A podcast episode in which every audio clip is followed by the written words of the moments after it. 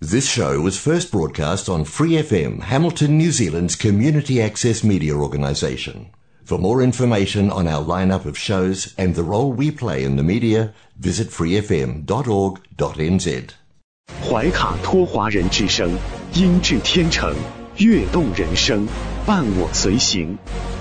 怀卡托华人之声，音质天成，乐动人生，伴我随行。 You are listening to Waikato Chinese Voices. Follow our radio, share the world. 您正在收听的是 FM 八十九点零怀卡托华人之声广播电台节目，我们在新西兰为您播音。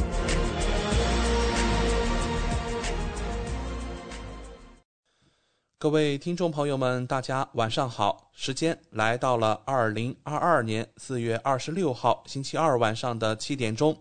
您正在收听的是我们通过收音机立体声调频 FM 八十九点零和微信公众服务号博亚文创为您并机播出的怀卡托华人之声黄金时段的华语广播电台节目。我是今晚主播奥斯卡，感谢各位听众在熟悉的时间和我们相约在空中电波。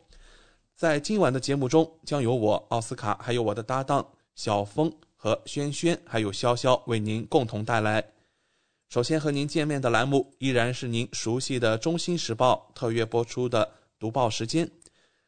您将了解到明天即将出版发行的《中新时报》各个版面的精彩内容，让我们来共同了解。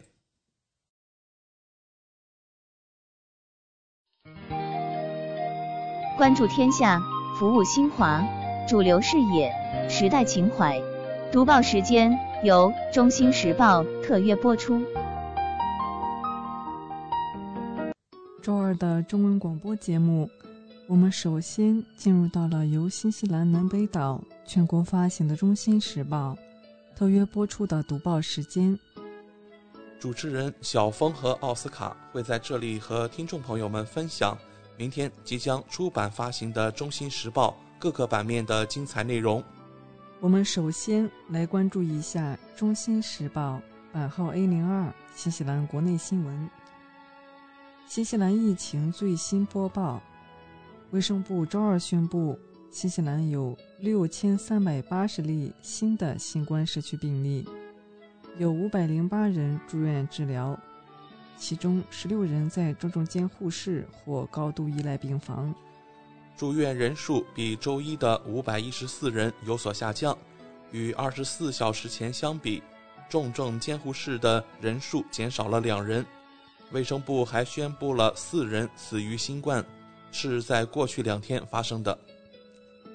在四名死者中，两人来自塔拉纳基，两人来自坎特伯雷，其中两人七十多岁，两人九十多岁，其中两人是男人，两个人是女人。公开报告的死亡总数达到六百八十七人。死亡人数的七天滚动平均值仍为十二人。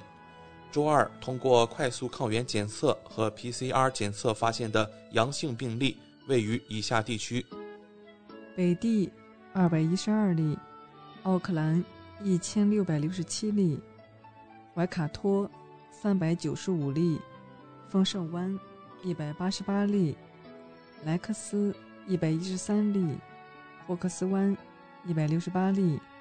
中部地区二百二十二例，王格努伊七十一例，塔拉纳基一百八十四例，东海岸五十三例，格拉拉帕七十七例，首都海岸三百八十七例，哈特谷两百零三例，尼尔森马尔堡二百三十三例，坎特伯雷一千零九十九例，南坎特伯雷一百七十二例，南部地区八百六十四例。和西海岸七十一例，另有一个病例的地点不明。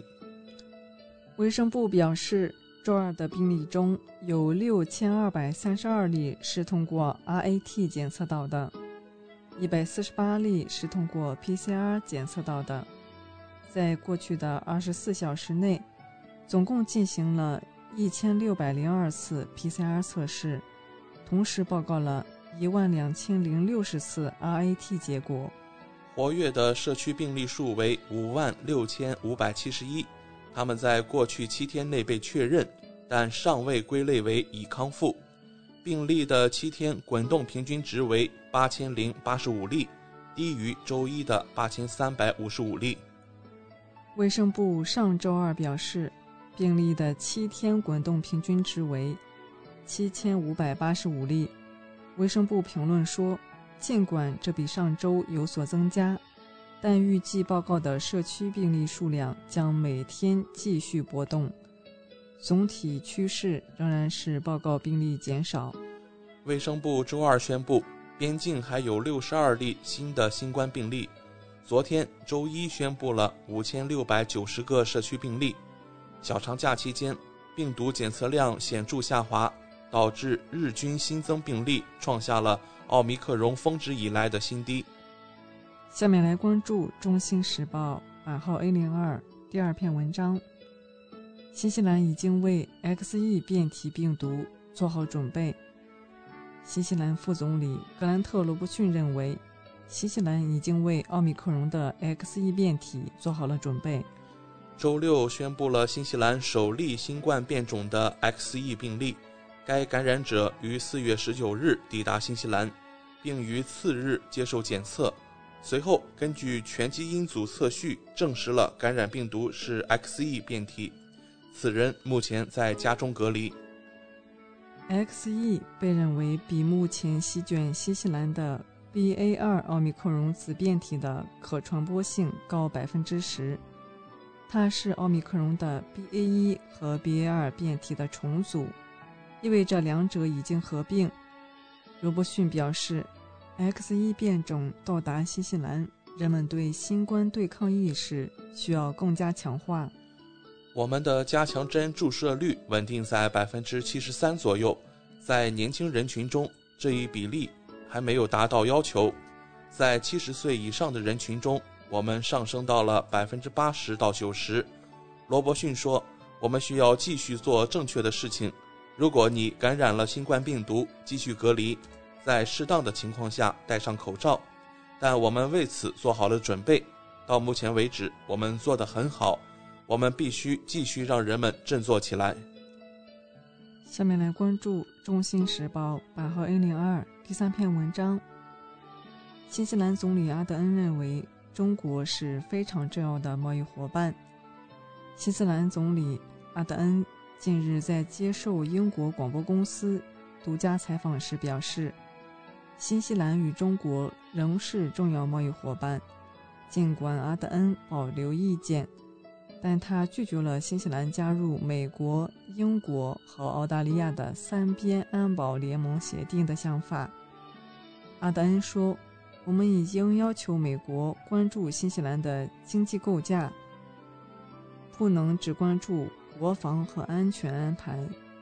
新西兰因没有对中国采取更强硬的立场而受到批评。”阿德恩政府的立场是。新西兰将与中国建立自己的双边关系。对我们来说，中国是一个非常重要的贸易伙伴，而且这也是一种成熟的关系。在我们可以合作的领域，我们会合作，但总有一些领域我们不一定会达成一致。当这些领域出现时，我们的立场非常坦率和明确。巴德恩的领导风格一直备受争议，他的粉丝说。他是一个真正的、真实的、有同情心的人，这正是一个政治家应该和可以做到的。然而，他的评论者说，这更多的是空谈，而不是行动，更多的是表演，而非真实。我只是做我自己，阿德恩说。我想尽我最大的能力，以我认为足够重要的品质为榜样，教导我自己的女儿，比如善良、感恩。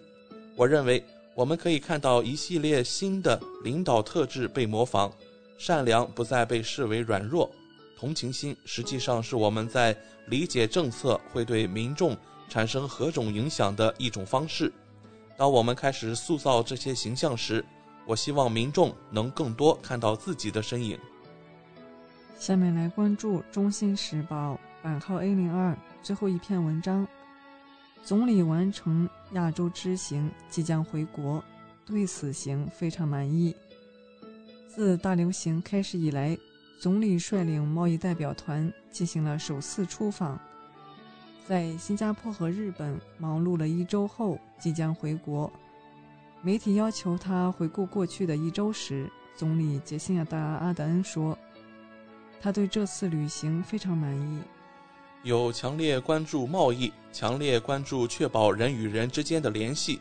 我们的游客也要回来了，当然还有与领导人会面的机会。阿德恩说：“日本首相和新加坡总理都非常清楚，在我们面临许多国际问题上，我们有着非常相似的观点。”尽管发生了新冠疫情，但他说代表团仍然能够做他打算做的事情。但是很明显，他仍在世界范围内产生影响。预计阿德恩将于今年晚些时候前往欧洲、美国、亚洲和澳大利亚。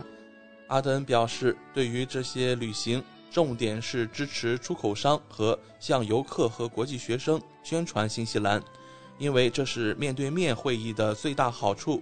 另一方面，围绕地缘政治问题的讨论。在整个新冠疫情期间一直在继续。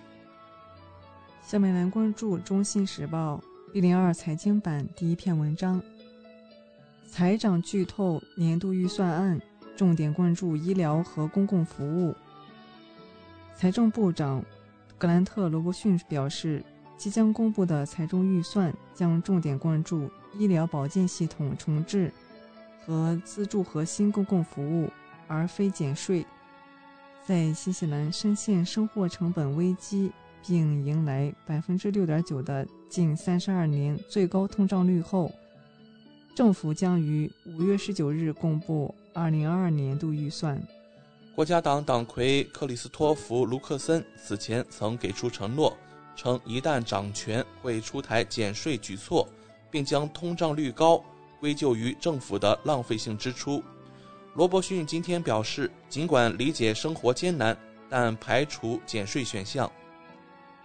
我承认中低收入家庭正在面临来自生活的挑战，物价全面上涨，全球都是如此，所以我们才要大幅增加对低收入人口的帮助。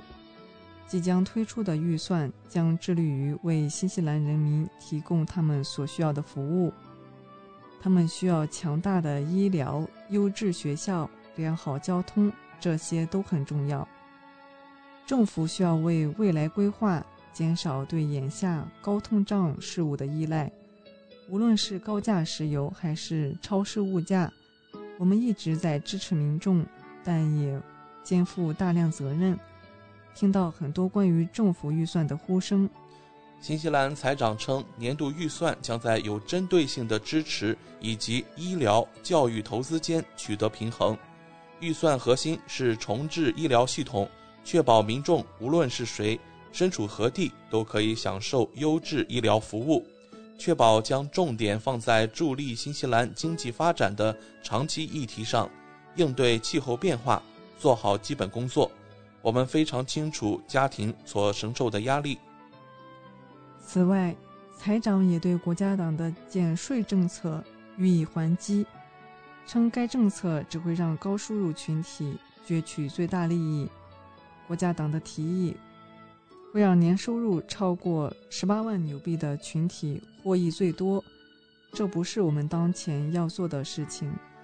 让我们来看《中新时报》财经版第二篇文章：新西兰防疫管控放松，小企业仍难摆脱困境。孙颂在奥克兰市中心最繁华的女王街上经营一家小卖部，店面不大，黄金地段，曾经生意火爆，如今门可罗雀。今年以来，新西兰政府接连放松边境管控和防疫限制，目前已取消户外人数聚集和社交距离限制，就连戴口罩都已不是强制选项。以期快速重启疲弱的经济活动。从2021年8月奥克兰疫情爆发进入封城，直到2022年2月才有些许放松。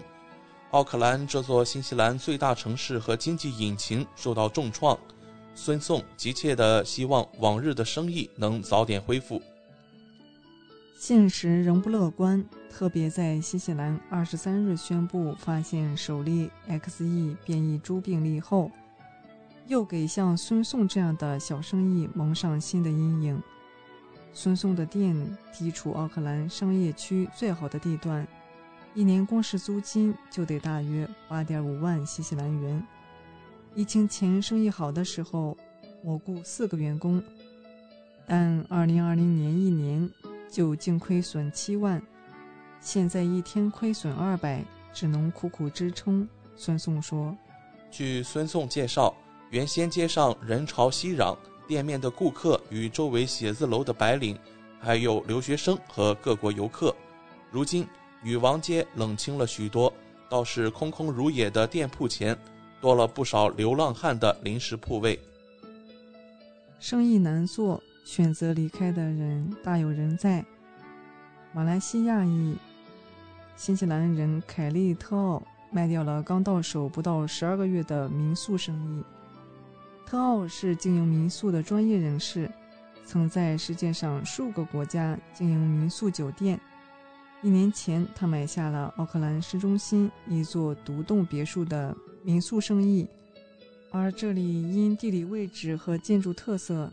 曾是 Booking 上的热门旅馆，过去两年却三易其手。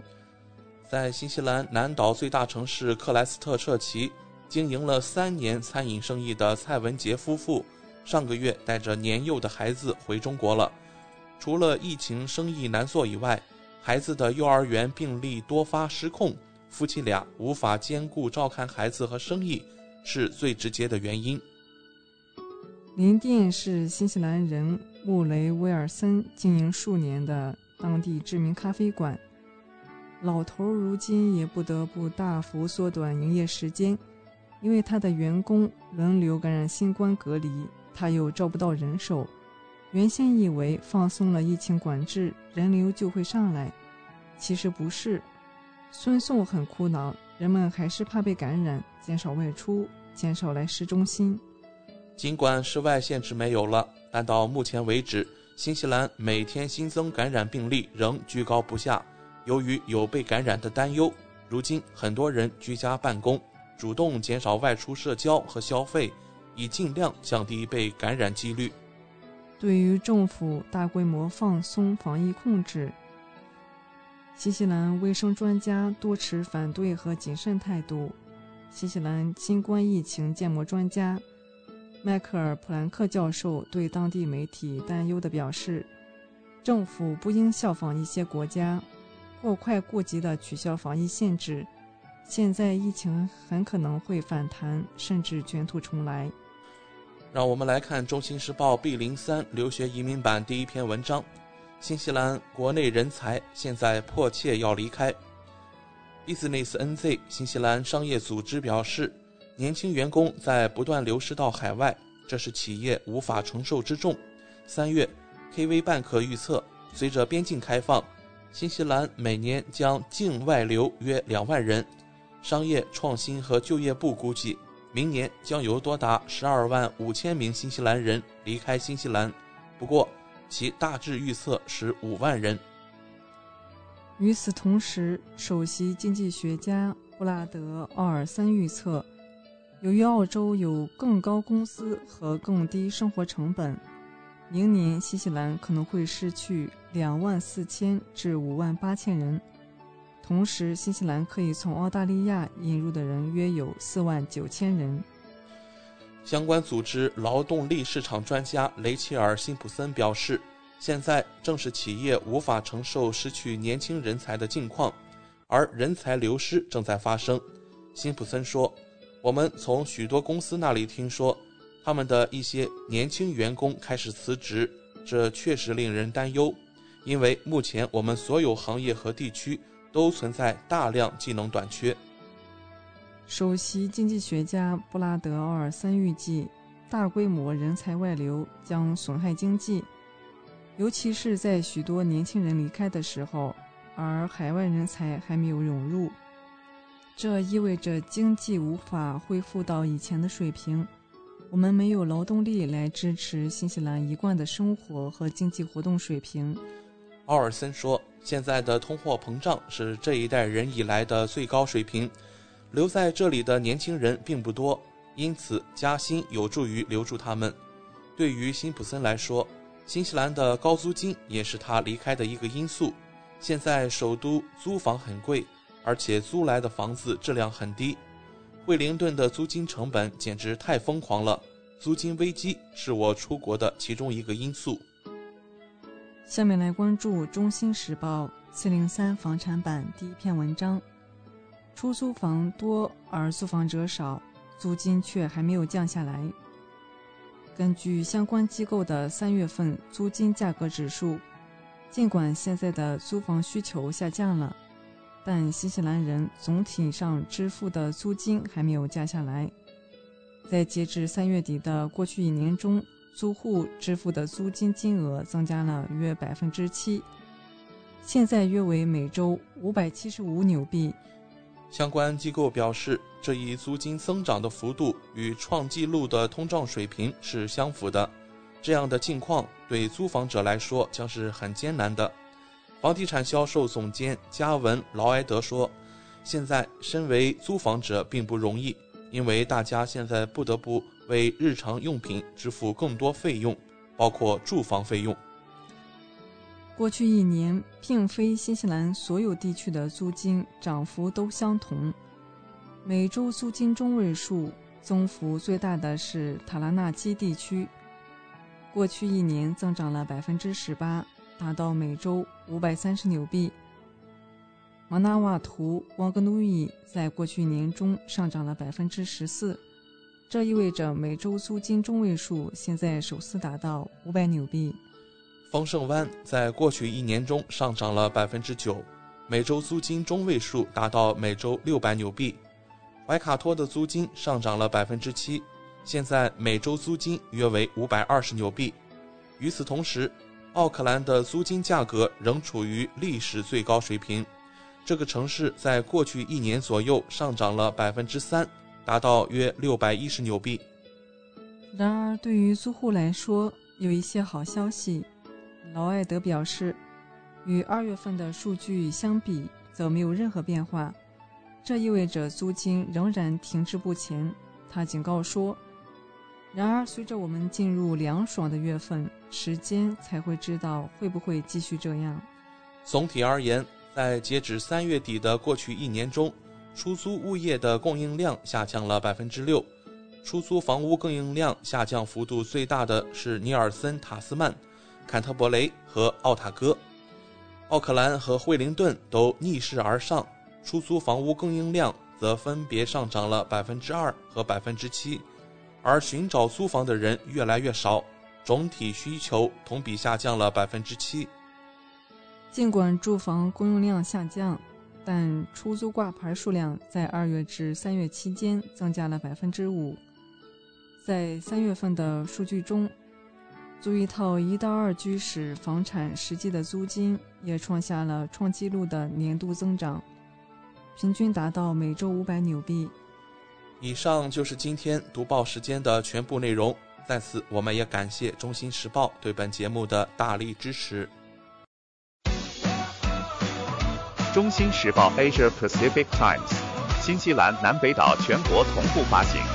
关注天下，服务新华，即刻关注官方微信公众服务号“中新华媒”，在线读报、华语广播、视频报道，应有尽有。您关心的时政新闻。您关注的生活爆料，您想知道的商业资讯，您想了解的社会百态，离不开您的《中心时报》。您正在收听的是怀卡托华人之声，调频立体声 FM 八十九点零，这里是新西兰中文广播电台节目。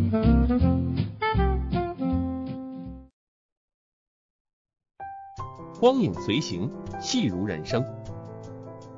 怀卡托华人之声中文广播带给您精彩经典的影视剧和纪录片分享，让我们与您展开一段胶片之旅，共同陶醉于光影世界。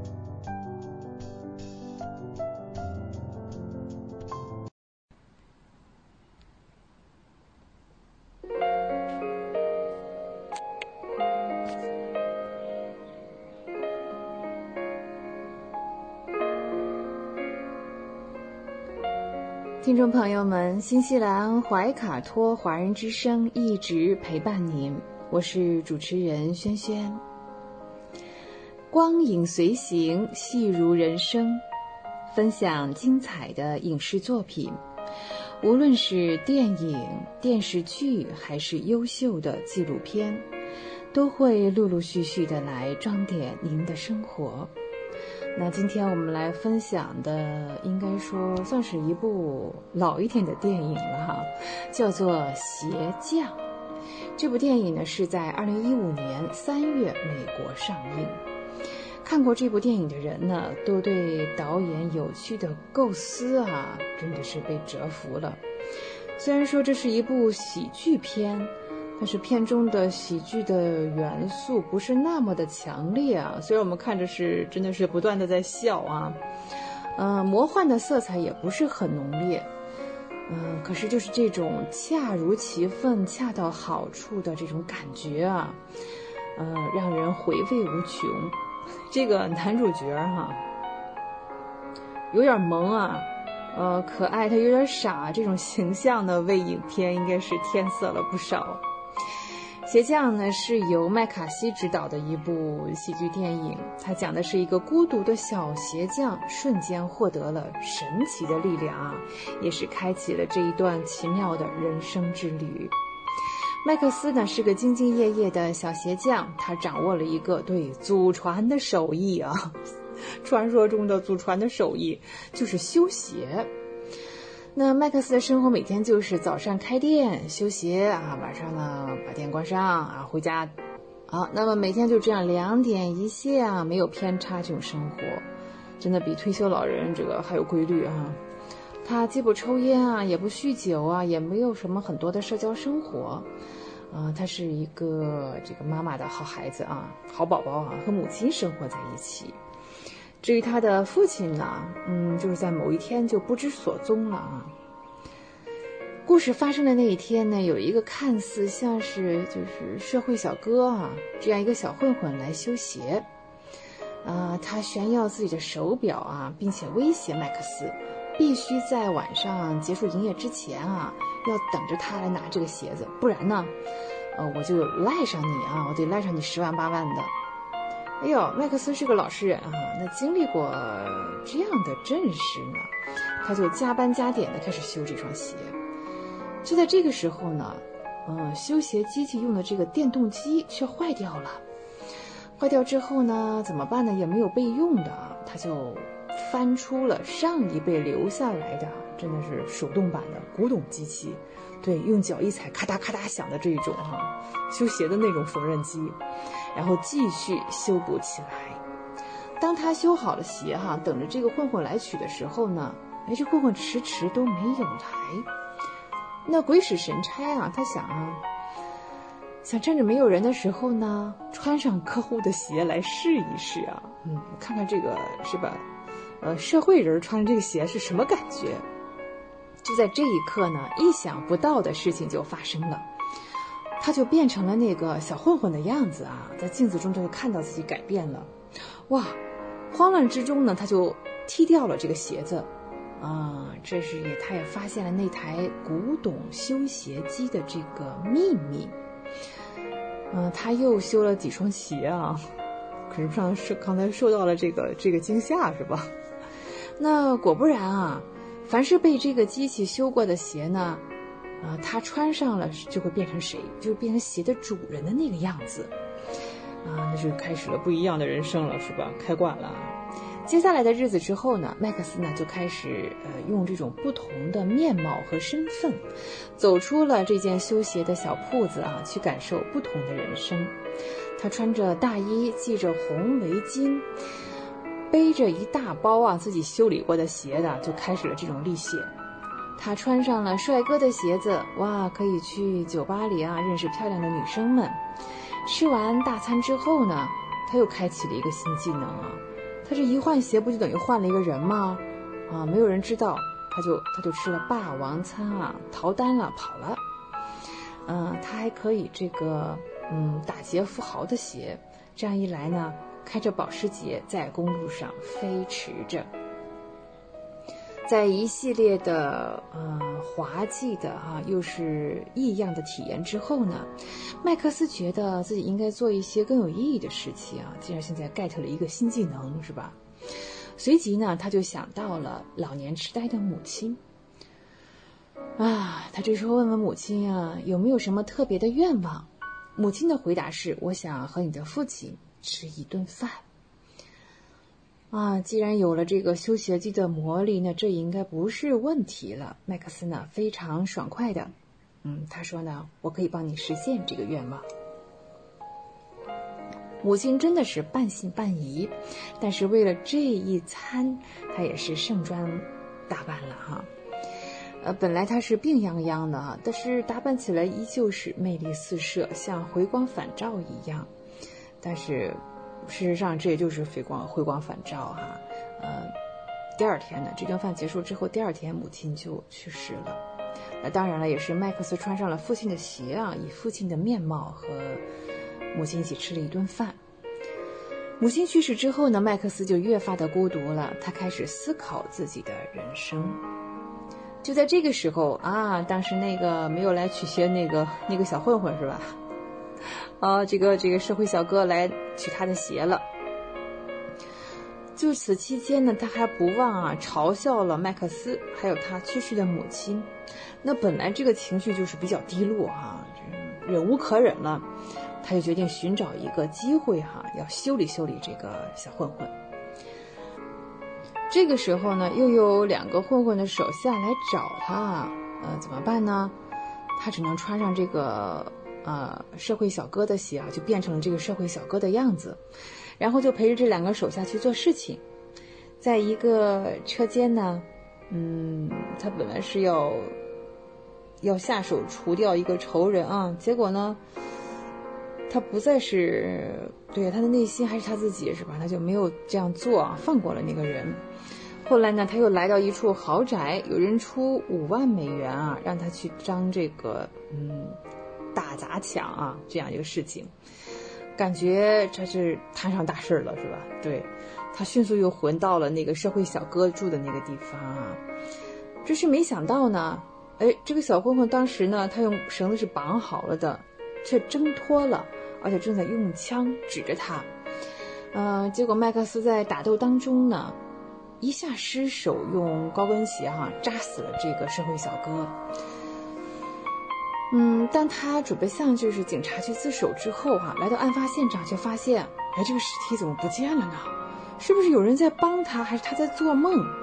那他回到了鞋店呢，发现案发现场的东西都被转移到了鞋店里。他拿起所有的东西啊，嗯，这他的鞋店的隔壁呢是理发店。理发店的这个男主人就过来，呃，告诉他说，自己知道所有的事情。嗯，麦克斯的父亲呢也是如此，所以原来麦克斯的父亲也是知道啊，这个修鞋器是有这个魔力的。他自己呢也是变成了别人的样子呢，结果却卷入了一个非常难以解决的纠纷啊，差一点把命搭上。当有人开车啊，要把他拉去解决掉的时候，要杀死他的时候呢，千钧一发之际呢，他变身了，变成一个嗯老头儿啊，另外一个人了，呃，才得以解脱。九死一生的麦克斯回到鞋店，发现哈，哎，这个店里多了一份要拆迁的单子。原来呢，其实呢，这个隔壁的这个老头呢，理发匠就是钉子户。啊，富豪呢是要给这条街重新翻新啊，他们要强拆掉这条街。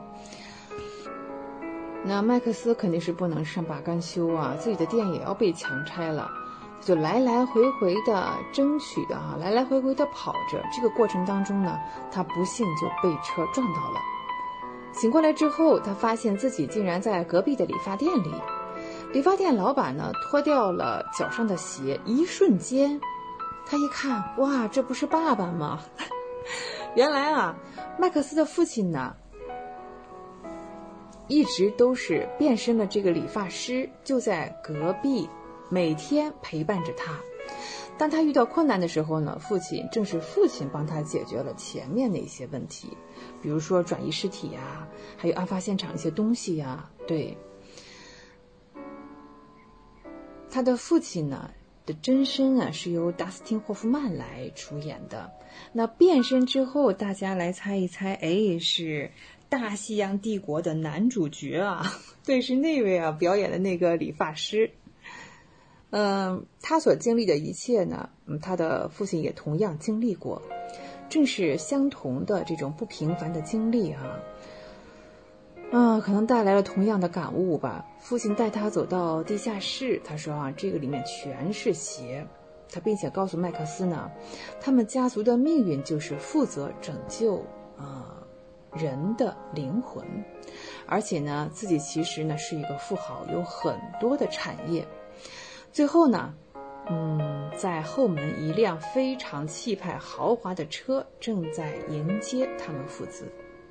其实整部影片呢，还是以人心的正直和善良在做反思，给我们也怎么说呢？立下算是一个思考题吧。嗯，如果我们有同样的一台修鞋机，你会想穿上谁的鞋呢？会用这份特殊的能力去干什么呢？但是话又说回来啊，生活当中不知道听众朋友们有没有或多或少这样想过啊？如果我是谁谁谁，我会如何如何啊？如果我嗯怎么怎么样啊，可能某种程度上也是羡慕过别人的生活。但是是不是我们变成那个人，呃，真的过上这种生活就解决了自己的问题呢？哎，我看其实不是这个样子啊。活出最好的自己呀，这才是最好的选择。哦，今天我们跟大家分享的是二零一五年的一部喜剧电影，叫《鞋匠》。光影随行，戏如人生。轩轩又要与您说再见了，非常感谢您的时间。怀卡托华人之声与您常相伴，再见了。您正在收听的是怀卡托华人之声。调频立体声 FM 八十九点零，这里是新西兰中文广播电台节目。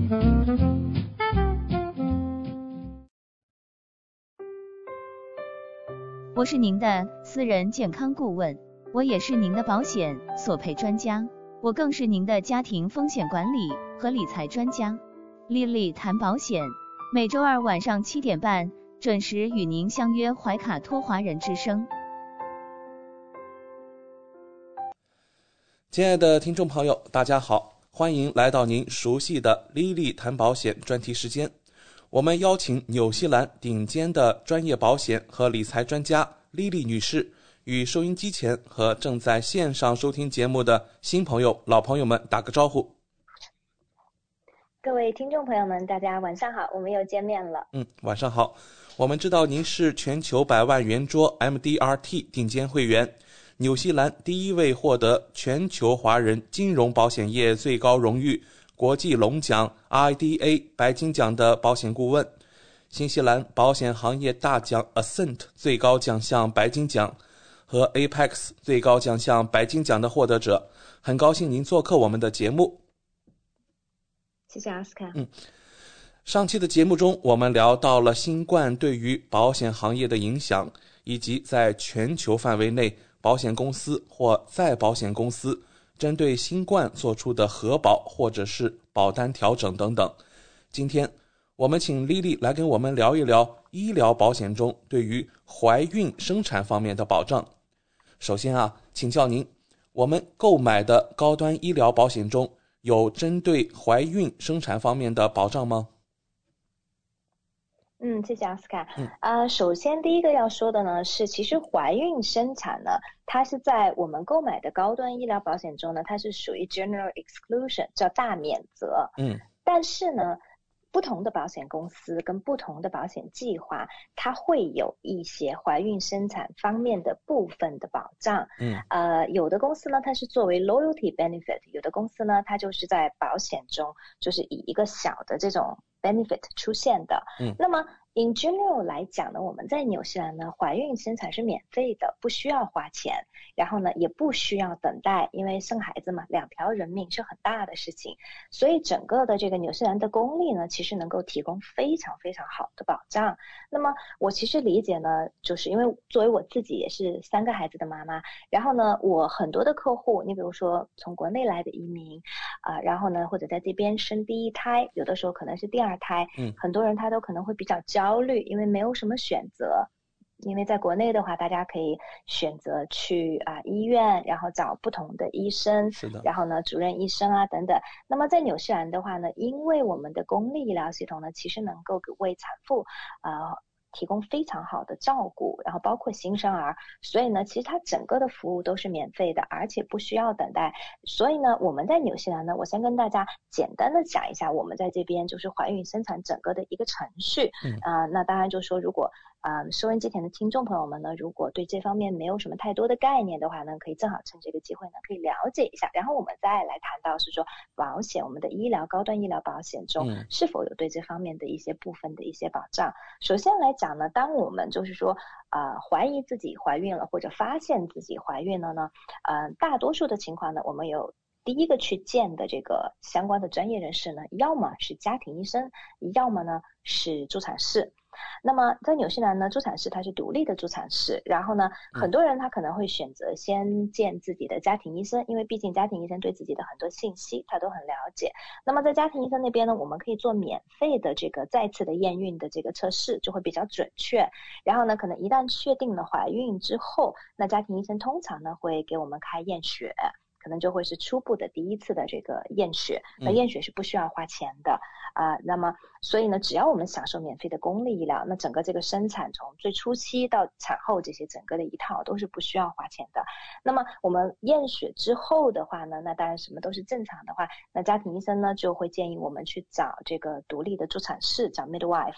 那独立的助产士呢有很多很多，有讲中文的，有讲英文的，然后包括有的呃就是各个。啊，国籍的可以讲不同语言的都行，我们可以根据自己的需求，啊或者身边朋友的介绍去选择适合我们的，并且他是能够就是他有时间可以照顾我们的，因为毕竟来说怀孕有九个月的时间，那么这个。助产士需要从头跟到我们，一直到出生之后，甚至宝宝在可能前一两一个月都是前两周到一个月都是属于助产士的这个范围，回头之后才会转到 Plunket 那边去。那么当我们联系了这个助产士呢，然后助产士他也有时间，他会跟我们签订一个就是这个护理的这个合同。那么之后的话呢，这个助产士他会负责我们整个怀孕期间的这个所有的，包括我们的检查。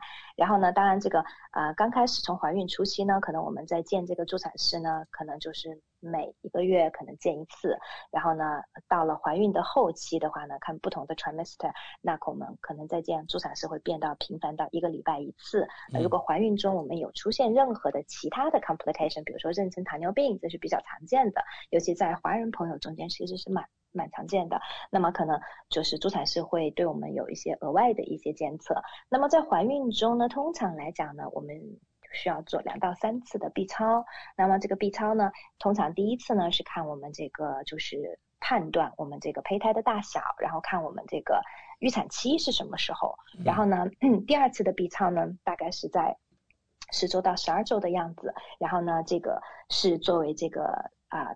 唐氏综合症的这个筛查，我们叫 Nuco Scan，然后通常是在纽西兰是由这个做 B 超加上做验血来完成的。那这个大家可能有生过孩子的都知道，这个都是免费的。嗯，然后呢也不需要花钱。那有的可能有的朋友会讲说，为什么我们在怀孕中的 B 超有时候需要花一些钱呢？其实这个是跟检查机构不一样，然后呢它可能。呃，申请到的政府 funding，或者是说它制定的价格不一样，那有很多的地方我们是可以选择免费。去做这样的检查完全不需要花钱，也有部分的检查机构要收一部分的钱。你比如说有的地方可能要收五十块钱或者是什么样的。那当然，就像我讲的，大家可以选择不需要花钱的地方，所以那整个整个过程就都不需要花钱。然后第二次的这个 B 超呢，就刚才我提到第三次的 B 超呢，可能就是在二十周的样子啊，可能再做一个这个 B 超，看看这个孩子成长的这个问题，那个时候就能够看到性别了。我们大家就是想要知道的这个性别。那么呃，所以呢，这个是我们在正常情况下怀孕生产中可能会牵扯到的，有定期的验血，然后呢，助产师会给我们开验血单，然后呢，有定期的这个独立助产师帮我们监测心这个胎呃胎儿心跳，然后呢，包括测验我们的这个。啊，就是做尿液检查，看看就是比如说血糖啊等等这些东西，嗯，啊都会在里面。然后包括我们的这个 B 超。那如果是说我们在怀孕中有遇到一些高风险的一些问题，比如说妊娠糖尿病啊、妊娠高血压等等这些，那么通常呢，助产师会推荐我们到公立医院去见这个专家。公立医院有专门的妇产科的这个专科，那这样的这个见专科也是。也不需要花钱，然后在这个时候呢，往往这个可能 B 超就会比较频繁，可能就是每次去见专科都要在做 B 超，可能就变成每个月做一次。嗯，所以呢，可能不同的人的情况不一样，可能就是有的时候可能接受的服务，可能有的人觉得说。啊，非常的密集，我能够做的检查，或者是见医生。有的人觉得说，好像，哎，整个孕期好像也没有什么太多的检查，也没有什么人理我这样子。那但这个主其实就是根据就是产产妇具体的身体的情况跟胎儿具体的情况。然后我们生产的话呢，嗯，我们可以选择在两个地方生产，一个是公立医院，另外一个是生产中心。那么这两个呢各有各的优缺点，当然我相信很多人有自己的 preference，有的人选择在家里也可以。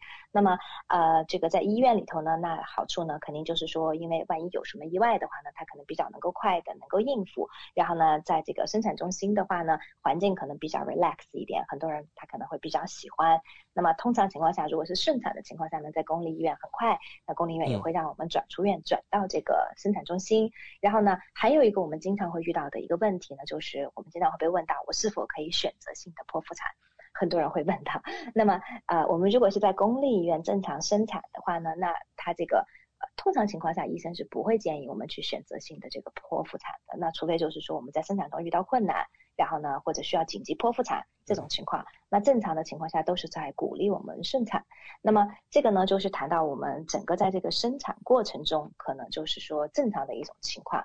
那么现在我们来谈谈这个保险里面对这个怀孕生产的这个保障。嗯，那么首先来讲呢，刚才我提到了大多数的高端医疗保险，它对于怀孕生产呢，它都是在大免责，因为我们公立医院能够免费提供这方面的保障。因为我们之前在谈到高端医疗保险呢，我们也强调了这一点，就是说我们纽西兰的高端医疗保险，它是建立在公立医疗的基础上的，所以公立医疗能够及时救治的东西呢。呃，我们的医疗保险都会用不上。刚才这我提到的怀孕生产就是其中一个典型的例子。嗯，那么呃，我们的保险中它对怀孕生产会有一些什么样额外的保障呢？第一个就是现在刚才我提到了，很多人呢他会觉得是说我们做 B 超可能会有一些额外的费用，对不对？嗯，那么还有一些人呢，我们在就是做这个，就是有的人比如说在做这个。啊，在做这个呃搪塞的时候，那可能很多人觉得说我只是做这个 B 超 nuchal scan 加上这个验血还不一定很保险。很多孕妇呢，她比如说甚至于说她做出来之后有一些风险，那很多第二个选择就是羊水穿刺的一个检查。那很多孕妇她不愿意。那么还有一种检查呢，叫 NIPT 的检查，是 DNA 的这个基因筛筛查。那这个是现在越来越流行，因为我当时在生我们家，我没有记错，可能老大跟老二的时候还不是那么的流行，在我在我生我们家老三的时候就已经很流行去做这个 N DNA 的这个检测。现在我们经常我能看到客户索赔这样的东西。那所以说呢，如果我们要做这个 NIPT 的检查呢，可能不同的地方收费不一样，但是挺贵的，可能就是在大概七八百块钱不等吧。那么所以这方面的费用呢，就是如果是我们的。高端医疗保险里面有提供怀孕生产方面的保障，那么它就会允许我们可以索赔这个。但是我举一个例子，不同的公司呢，它对于怀孕生产的保障呢，它其实不一样。我拿我自己的保险来举例子吧。你比如说我的保险呢，我买的是 AI 这个公司的这个 Private Health Plus 这个计划。那么在这个计划中呢，它对于怀孕生产呢，它其实分成了两个部分。第一个部分的保障呢，是它每一年，就是我们每一次怀怀孕，每一个人在每一个保险年度，它会有一个一千五百纽币的一个额度去支付怀孕、生产和不孕不育相关的费用。它这个地方呢，大家注意，它也保不孕不育。你比如说，像有的时候我们需要去做检查，为什么怀不上孕，会需要去看这个妇产科的专科，然后呢？就是看专科需要花钱嘛，然后呢，私立的妇产科专科去知道为什么我怀不上，那相关的包括这个不孕不育检查，它都在这个一千五百块钱里面，它都有保。像我刚才举的例子，我们要做这个啊怀孕期间的这个 DNA 的检测，或者额外我们做 B 超收的额外的费用，都可以在这个一千五百块钱里面索赔。那么很多人就会问说，那如果是说我怀孕的时候，我想要走私立的妇产科专科，可以吗？可以。其实，在纽西兰的大多数城市都有，包括我自己生孩子的时候，我也是选择的是私立的这个妇产科的专科。但是呢，私立妇产科专科他们通常收费呢，他们是以 package 就套餐价格他们来收的。嗯那套餐价格可能不等，我看到的索赔中有可能三千五到可能七千块钱都有不等的这个价格，接接近七千块钱。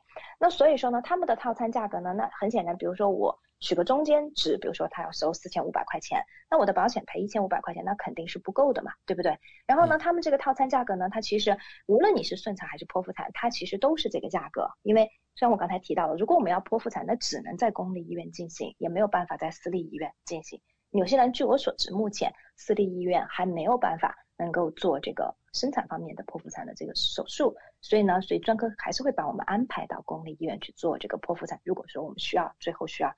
就是需要剖腹产的话，那么另外一个问题呢，就是刚才提到了，就是它这个保险呢，比如说拿 AIA 的保单来举例子，它有一千五百块钱的这个额度。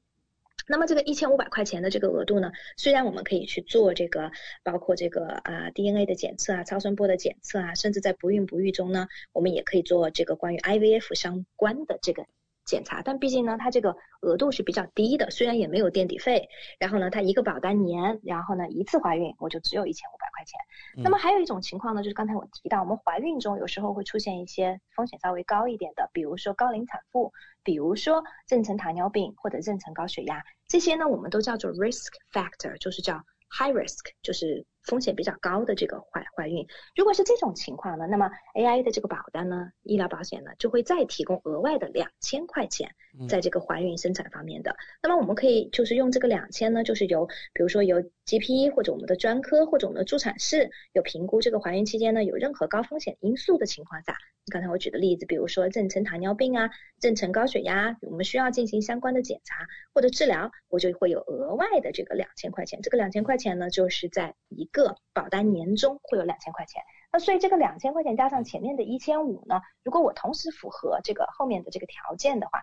那我就可以有三千五百块钱我可以索赔。然后另外一个呢，在 AIA 的这个保单中，它比较好的呢是，如果是说我跨了一个保单年，比如说因为怀孕时间比较长嘛，对不对？有九个月，正好呢我可能有跨了一个保单年，那我这个两千呢我就可以索赔两次。所以说呢。最好的情况下的话，客户呢可以索赔拿到了四千加上一千五，可以是到五千五百块钱。所以呢，这个就是说，在很多数的情况下就够我们去支付这个私立的这个产科方面的这个套餐的价格。但是呢，它有一点，剖腹产它是不包括在内的。所以呢，只就是我们的这个啊专科，只要不特地说明这个钱是用作剖腹产的，其实都没有问题，因为。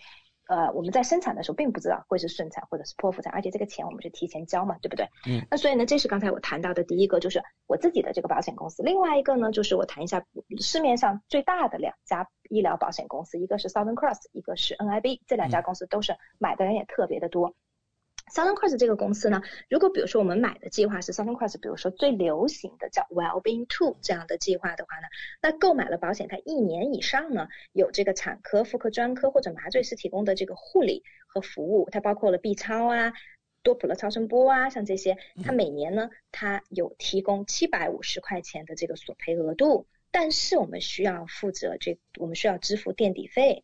然后呢，所以它有一些条件，第一个是要等十二个月，然后呢，第二个呢就是我们需要付垫底费，它最多会赔到七百五十块钱，所以它额度呢不多不多。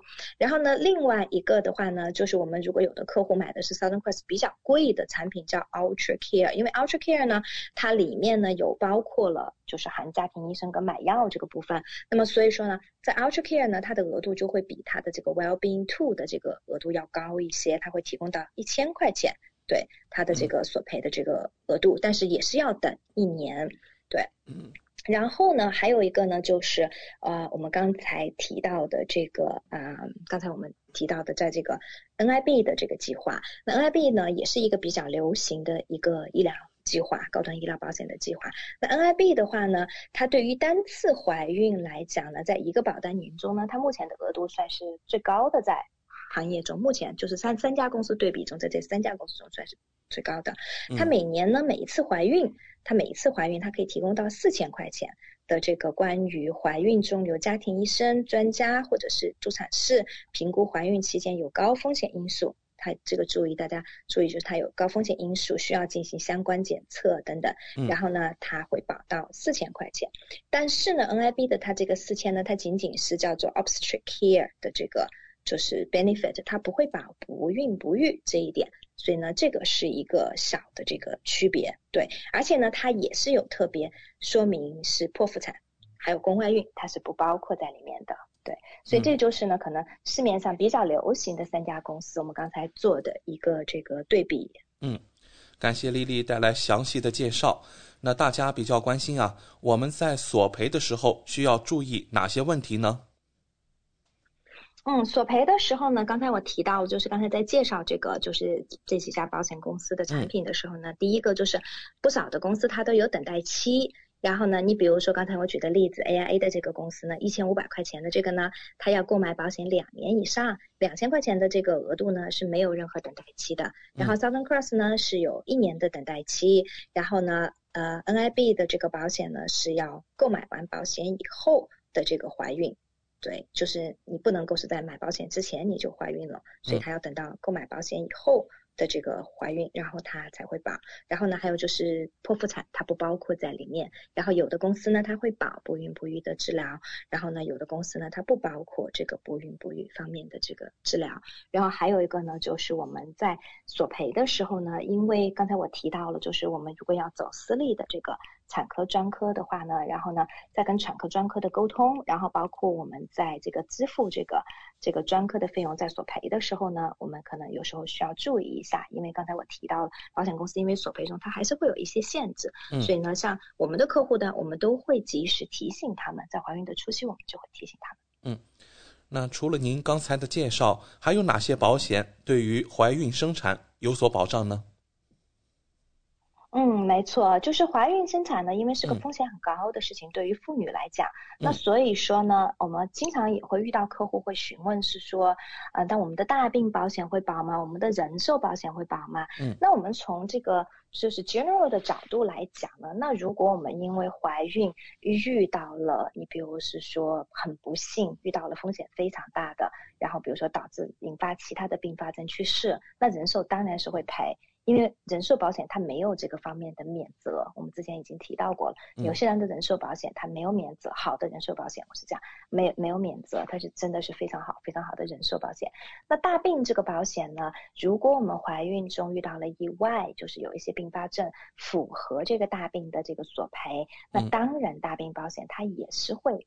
赔的，我之前有遇到过，就是呃，客户因为怀孕引发的肺动脉高压非常大的这个疾病，最后大病也是有索赔。虽然救治呢是在公立医疗免费进行的救治，可是大病保险呢是正常索赔。大病保险它就是说，只要你符合它的条件，无论是我之前提到过的，我们因为不幸感染了新冠，然后呢进重症监护，或者是我打了疫苗造成了一些，或者因为怀孕造成了。这个严重的一些啊反应，只要达到了它的这个索赔的标准，它都会理赔。另外一个呢，就是我们的大病保险里面呢，有的保险公司呢，它其实里面它有赠送一些保障，怀孕生产方面的保障。我还是拿我自己的保险来举例子，因为这个比比较好举举例子。比如说 AIA 的保险，它里面有赠送叫新生儿保障。新生儿保障呢，就是。它是自动送的，你购买了这个大病呢，它就自动会送。就是说啊，如果是说这个新生儿出生出现了五种中的任何一种。的这个先天性的残疾，那么它就会一次性的理赔。你比如说像兔唇、唐氏综合症、脊柱裂，然后呢失明、完全失明，或者是说缺少就是两个这个啊我们的肢体，包括手或者脚等等这样子。嗯。然后先天性肢体残缺这些，它就是会有新生儿的这个保障里面的这个索赔。然后呢，嗯，当然它这个它是说的，它这个就是定义是要就是出生的时候患有。五种特特定先天性疾病中任何其中一种，并且在出生三十天后要存活下来，然后呢，他会赔到我们的保额百分之五十，最高达到五万块钱。但是呢，我们索赔这个不会降低我们投保的，我们大人投保的这个重疾保险中的这个保额，它是它是不会降低的。所以这个是大病中第一个是自带的。另外呢，我们在购买大病保险呢，我们可以选择性的投保呢，它叫。Maternity 的一个保障，就是怀孕生产方面的这个保障。当然，这个选择性的这个保障呢，它叫 optional children and maternity benefit，就要单独的加钱。当然也不是很贵。那这个保障呢，它其实主要是把怀孕中呢三种比较严重的这个。怀孕中出现的意外，第一个呢子痫，我之前也有客户索赔过。然后第二个是葡萄胎，然后呢第三个是弥散性血管内凝血，就叫我们英文简称叫 DIC，这个是很严重的。那我们遇到任何这三种中的这个怀孕中的 complication。这个妊娠一定都需要终止，因为风险是非常大的啊。那么所以呢，它我们如果有加选这样的保障的话呢，那么它就会理赔。但它理赔呢，它因为这个加选的这个保额并不是很，就是这个这个这个保障并不是很贵，所以它的理赔呢就只有一万块钱，也不是很多。但这个理赔呢也不会降低我们本来购买的大病的这个额度。所以目前来讲呢，这个就是我们的重疾中能够对我们提供的这样的一些保障，对。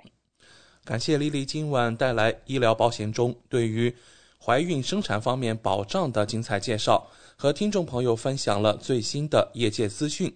选择丽丽就等于选择了一位私人健康顾问、保险索赔专家、家庭风险管理和理财专家。再次感谢您今晚带给我们的访谈节目。嗯，谢谢大家。如果大家还有额外的问题呢，欢迎大家下来以后呢可以联系我，添加我的微信，微信 ID 呢是 N Z L E E L E E，或者搜索我的手机号码零二一八九六三五八，然后可以单独跟我咨询。嗯，好的，谢谢丽丽，我们下周老时间和大家空中电波再见。谢谢，我们下周见。跟 Lily 买保险，关键时刻从来不会让您失望。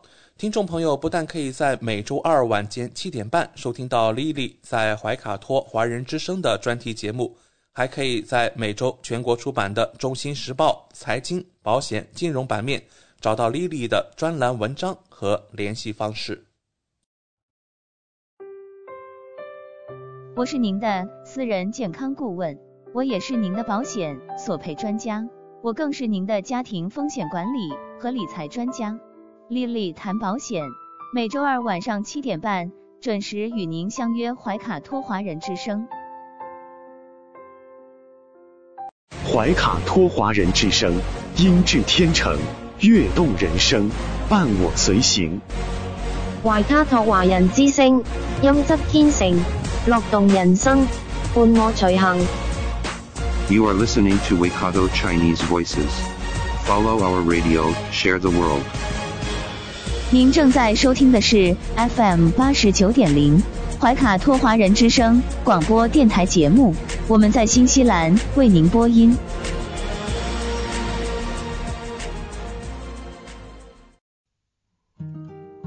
感受东方文化，体验汉语魅力。怀卡托华人之声电台主播轩轩主持，中文了不得，让您足不出户感受地道中文。轻松学汉语，快乐中国行。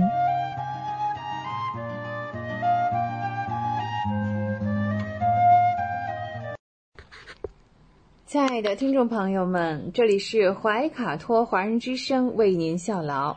接下来呢，还是轩轩为朋友们带来中文了不得。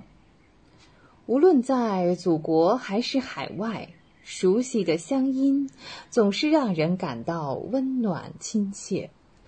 中文不但博大精深，而且好学好玩，很有趣。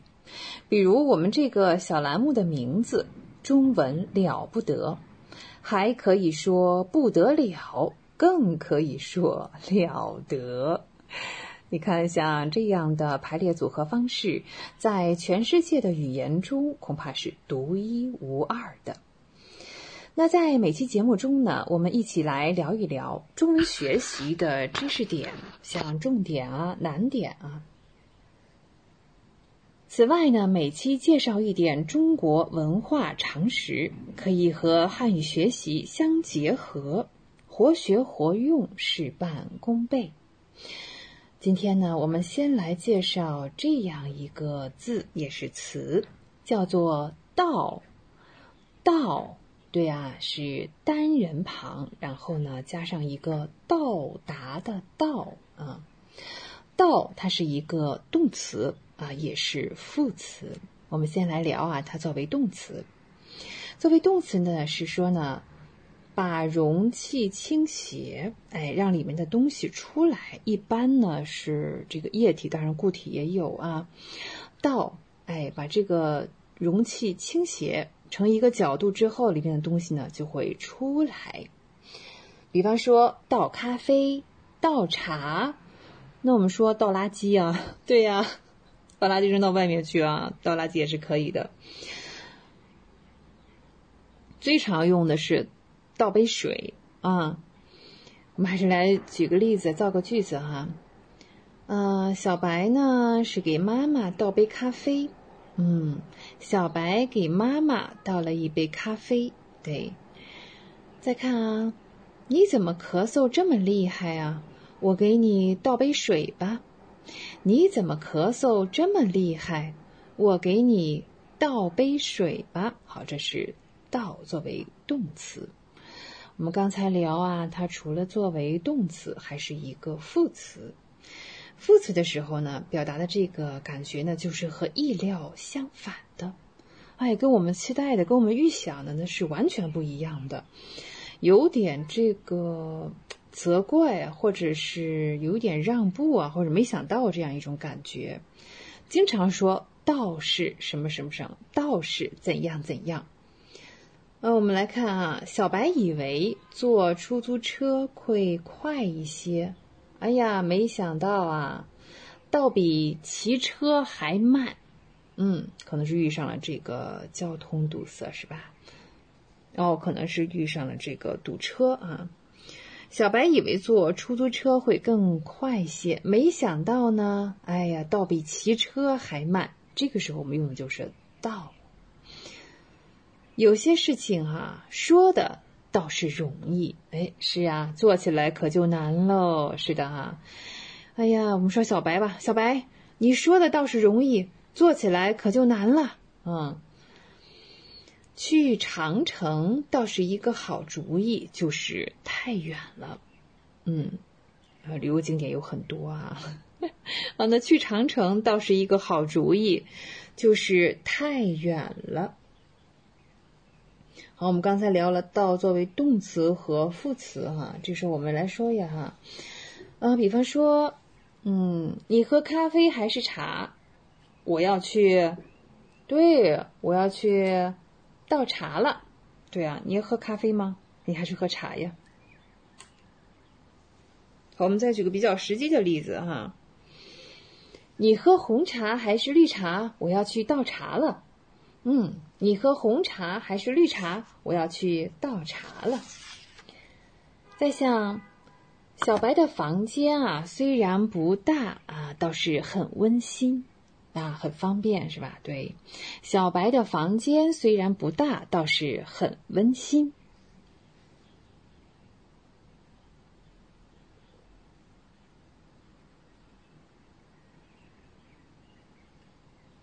再看啊，小白呢曾经有一个愿望，就是嗯，毕业之后去当演员。这个想的倒是简单是吧？嗯，但是其实呢。没有那么容易，所以他没有去当演员。所以想的倒是容易，哎，是的，想的倒是容易啊，但其实没有那么简单。好，刚才我们聊了这个“倒”哈，作为动词和副词哈的用法。接下来呢，我们再来聊一个经常用到的一个量词，叫做“烫”。烫啊，这个不是。温度高的那个烫啊，我们说这个量词口语当中经常说，表示往返的次数，往返的次数。比方说，我去了一趟北京，我去了一趟北京。嗯嗯，我们还是来举例子吧哈，说小白吧，哎，小白啊，上个月去了一趟动物园，啊，那里有很多动物。上个月小白去了趟动物园，那里有很多种动物。嗯，在口语当中，我们经常说要出趟差，对，出趟差。小白要出趟差，嗯，能不能？照顾一下小白的宠物呢？小白要出趟差，谁来照顾小白的宠物呢？对，小白要出趟差，那小白可以让妈妈来是吧？照顾一下他的宠物啊。好，马上要放暑假了，嗯，你有什么安排？那可能远在新西兰的朋友们呢？应该是在七月份，是是寒冷的冬季哈。我们看，那在不知大家在这个寒假当中有什么样的安排？是不是要从学校先回趟家呀？对，先回一趟家，看看妈妈。对，再回学校准备，嗯，研究生的考试或者博士生的考试。先回一趟家，看看妈妈，再回学校准备博士考试。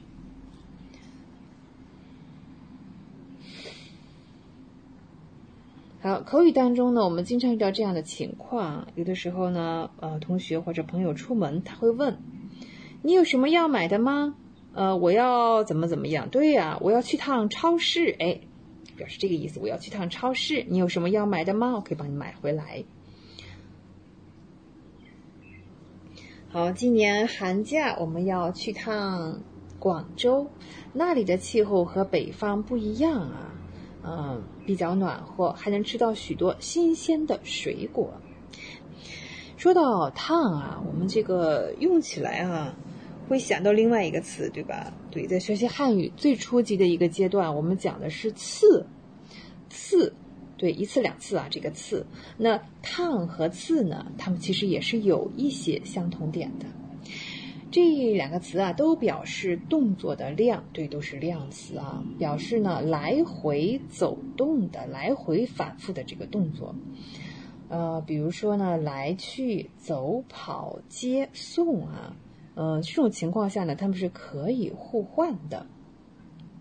像我们刚才举的那个例子哈，今年寒假我去广州玩了一趟，那说我去广州玩了一次，行不行？也可以的哈。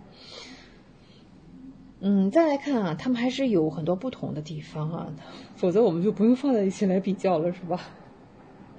啊，通常呢，趟啊，经常是表示一去一回，对呀，就是有来啊，还有往这样的，它是只用于来回走动这样的一个行为，但是这个次哈。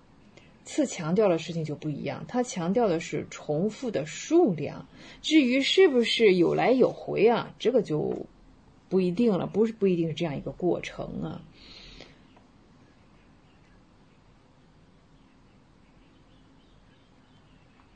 那比方说，小白回家的路上，顺便去了趟银行。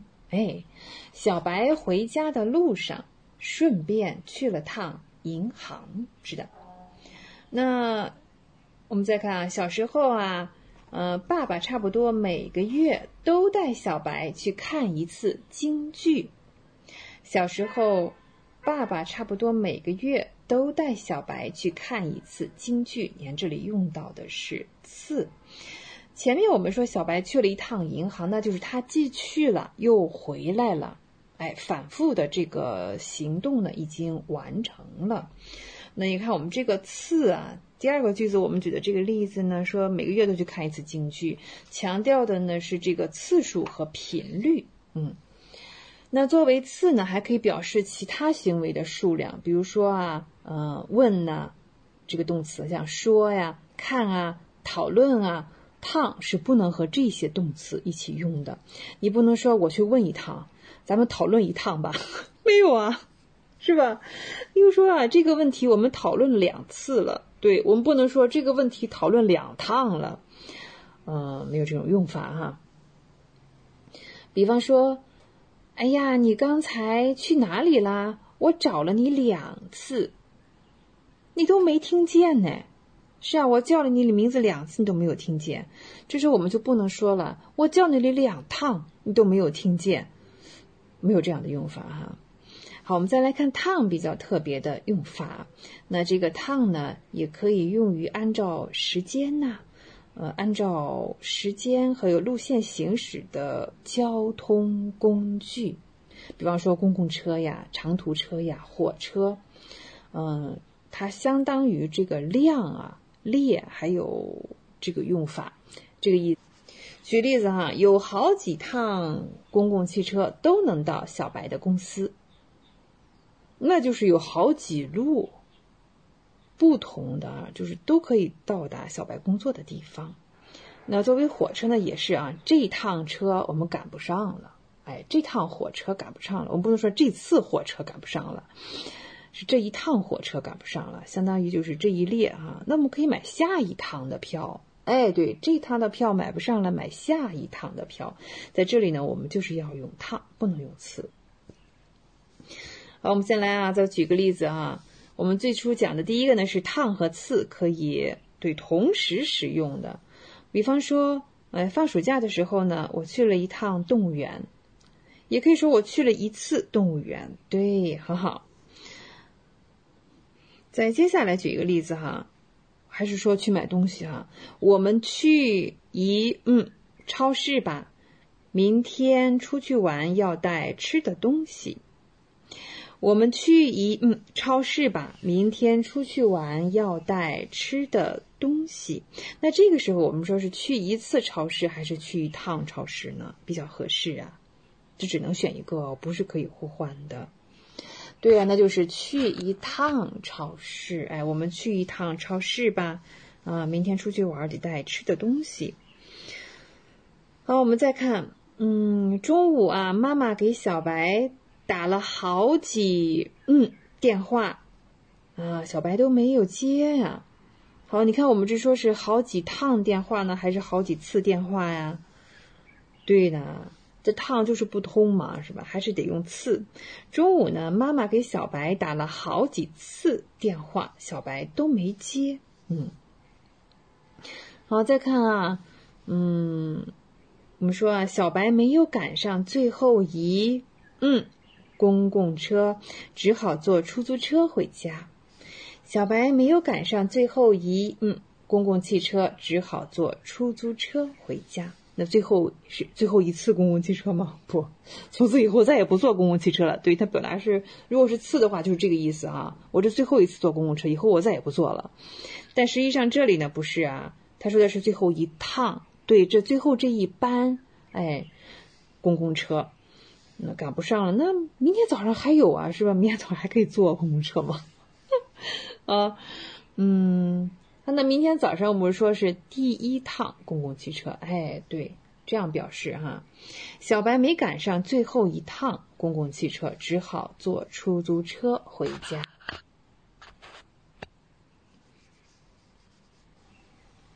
呃，一道非常简单又有名的中国菜啊，在全世界几乎都普及了，这就是西红柿炒鸡蛋。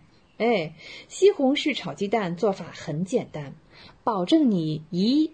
嗯，就学会，保证你一嗯就学会。我说是一什么呢？我怎么能说那是一趟就学会？我说这趟是一开始来搞笑的是吧？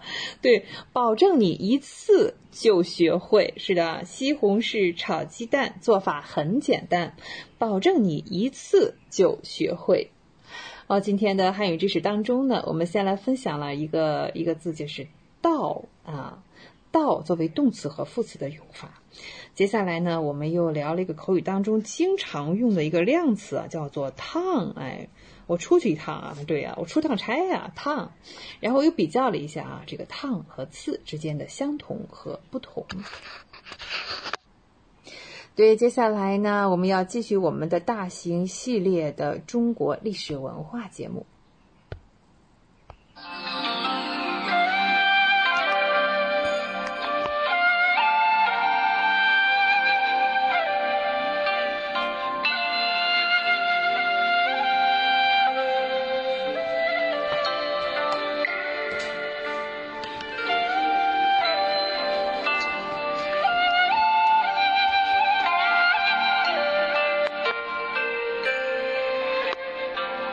在上一期节目当中呢，我们已经来到了中国近代哈，对啊，非常不和平的、不平等的近代史。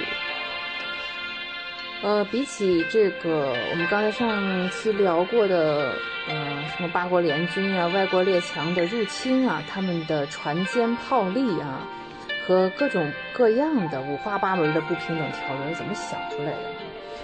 这就是强盗逻辑才会这样做。对清朝统治更加直接的威胁呢，是，对，不得不提起太平军啊，太平天国运动，在一八五零年到一八七三年啊，这是震动了全国的啊，这个太平军啊，它当然也包括其他的一些少数民族的起义。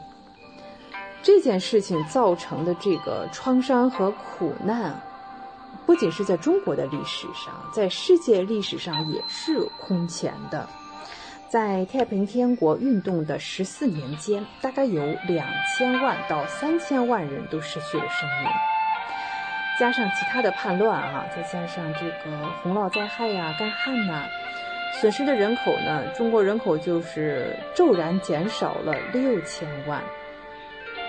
直到这个一九二一年啊，我们说宣统帝逊位了之后呢，清朝结束了，也没有再恢复到呃太平军爆发之前的那个人口水平啊。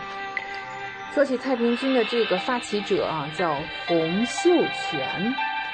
洪秀全他原先是一位私塾先生，呃，是一个贫苦的客家人的出身。洪秀全呢，他四次参加这个科举考试都失败了，所以这个在精神上是给他不少的打击和刺激啊，甚至出现了幻觉。啊，他不太正常了啊，就是让一个不正常的人呢，嗯，在广州接触到了新教这个布道书，嗯，不知道怎么回事啊，他就找到了一个切入点呢，他宣称自己是耶稣的弟弟，这不邪教吗？他还得到了上帝的授意啊，要为中国驱除恶魔。那这个恶魔呢，肯定是包括了当权者，还包括了呃儒家的儒生们，道教啊、佛教都包括在内。他觉得自己是个驱魔人啊，哦，他创立了一个呢，叫做拜上帝会啊，拜上帝会啊，这是个邪教啊。他的追随者们呢，都剪去了辫子。作为反对清朝统治的一个标志，那清朝廷呢就将他们叫做长毛贼。他们起初呢是破坏各地的像孔庙啊，对他也是反儒的啊，反儒家的，激起了这个士绅的反感。不久呢，太平军的队伍当中呢就加入了你像呃工人呐，呃这个无家可归的人呐，或者烧炭工呐。搬运工等等，像这样。一八五一年呢，洪秀全呢就宣布他建立了太平天国。两年之后，他占领了南京作为都城，改为天津。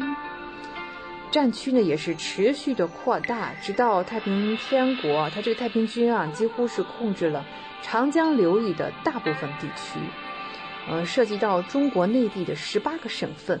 我们一共就是这样，相当于一半的国土啊。那他当时的这个信众呢，达到了百万之多。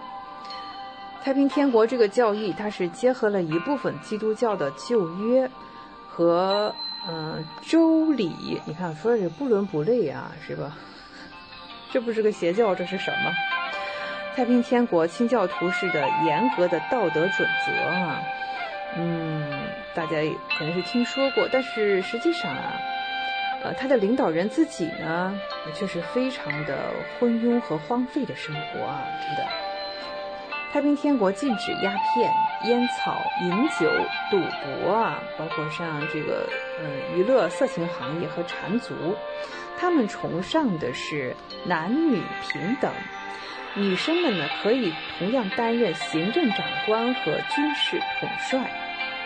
嗯，太平天国呢比较类似哈，可能叛军一开始都是这样啊，将什么道德改革呀，将宗教狂热和这个平等社会啊，这不是就是洪秀全个人的幻觉啊，将各种幻觉集合为一体，造出这么一个怪胎来哈。太平天国呢，它之所以会失败呢，肯定是它具有它的弱点还是比较多的。他多半的这个领导人啊，受教育的水平都是比较低的，啊，嗯，所以在进行有效的治理这个方面呢，真是能力很弱啊。再一个呢。太平军他既然是反对这个儒家，还砸了很多孔庙，那他就无法得到地方士绅们的支持哈，人家是反对他的。太平军在占领的区域之后啊，他是自己划分成了几个王国，对呀，什么各个方向的啊，东南西北是吧？但这些啊，呃，小王国之内的，也是并不太平啊，嗯，纷争也是频频的爆发。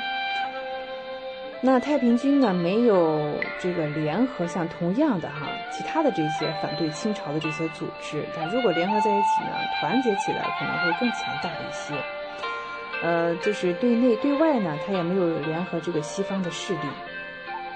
我们说啊，这个西边来的那些洋人啊，在签订北京条约之前，他们是保持中立的，就是在清朝廷和太平军这两股势力中间。但是在一八六零年签订了《北京条约》之后呢，嗯，这个洋人们就是支持是清朝廷继续下去，呃，也就是帮助这个清朝廷来镇压太平天国。太平天国的很多理想哈是，就不是说并未实现，根本就不实际，是实现不了的。你像土地重新分配，这个也没有啊。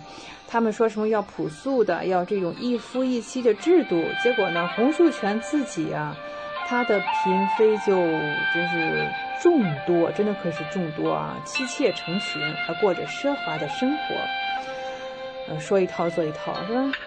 那其他的反叛呢，虽然是我们得到了这个历史上的记录不是那么多，嗯，再一个，你像捻军，哎。捻军呢是在太平军以北的淮河沿岸。起初呢，他们是土匪和强盗，乌合之众，生活在围寨之中。但是呢，秘密的呢联合起来，当时是打压周边的乡村为生。呃，后来慢慢的越来越强大呢，就建立起了军队，开始呢自己征税啊。那自己有了经济上的实力之后呢？就继续扩大自己的范围，占领了大概是有二十六万平方公里的土地。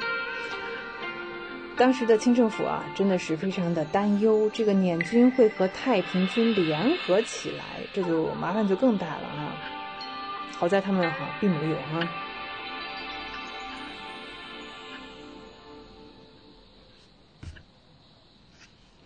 但是面对这些叛乱的时候呢，实事求是的讲啊。这八旗兵，还有这个绿营兵，绿营兵是汉族的兵哈，真的用处没有那么大，啊，非常的失望。八旗兵呢，它是仅有防御能力。后面我说这个汉族的绿营兵啊，就是对付这个平民还行啊，手无寸铁的人，但是对于这个有规模的哈，有武器的武装起来的，嗯，他也没有起到什么作用。当时朝廷派了曾国藩到湖南啊，组织当地的军队。曾国藩呢，是是是儒家科举这个体系的精英啊，在京为官。呃，他当然也是是将这个满族啊清朝廷视为道德和社会秩序的管理者。他本人呢，呃，是其精英成员。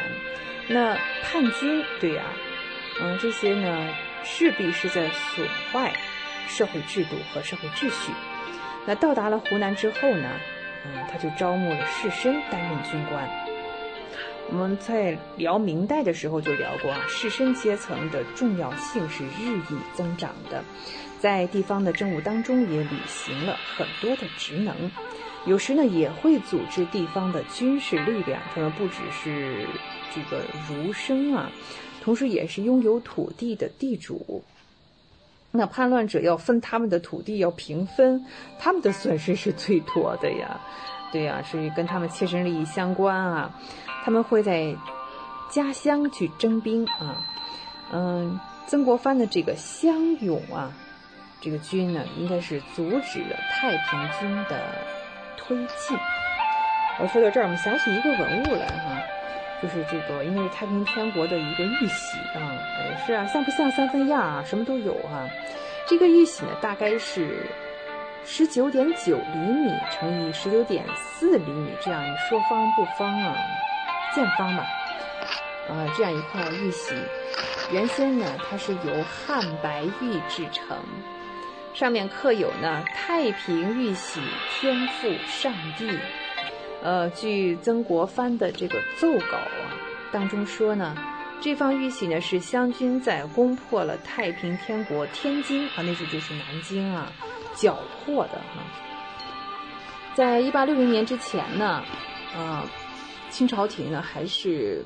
比较保守的啊，那个他们甚至限制了这个曾国藩的一些权利，对于履行的条约也是拖沓不前。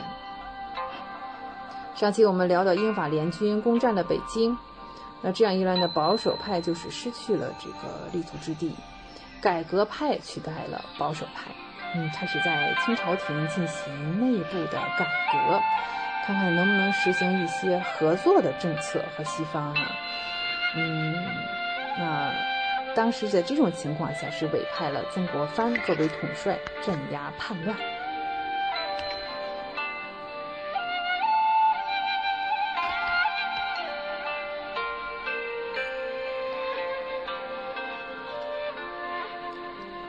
曾国藩呢，也是选贤任能，培养了其他的地方军队。这是我们提到另外一个人很有名的李鸿章。是的，李鸿章呢。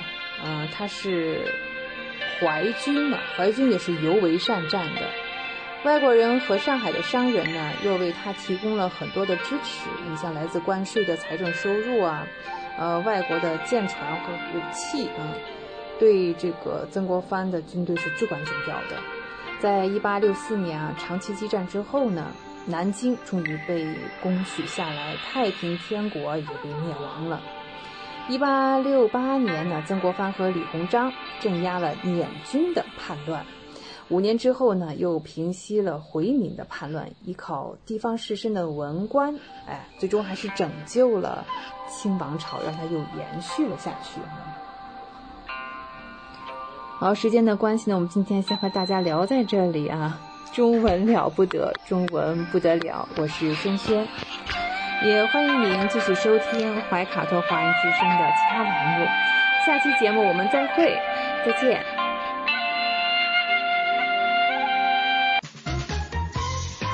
娱乐八卦聊一聊，吃瓜群众闹一闹。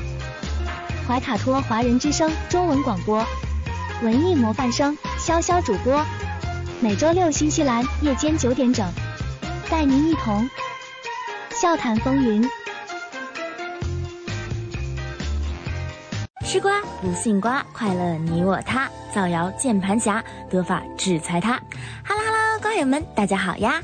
这里是吃瓜群众们的 FM 八十九点零怀卡托华人之声中文广播电台小谈风云，我是你们的瓜主潇潇同学。所谓人在家中坐，瓜事儿无限多。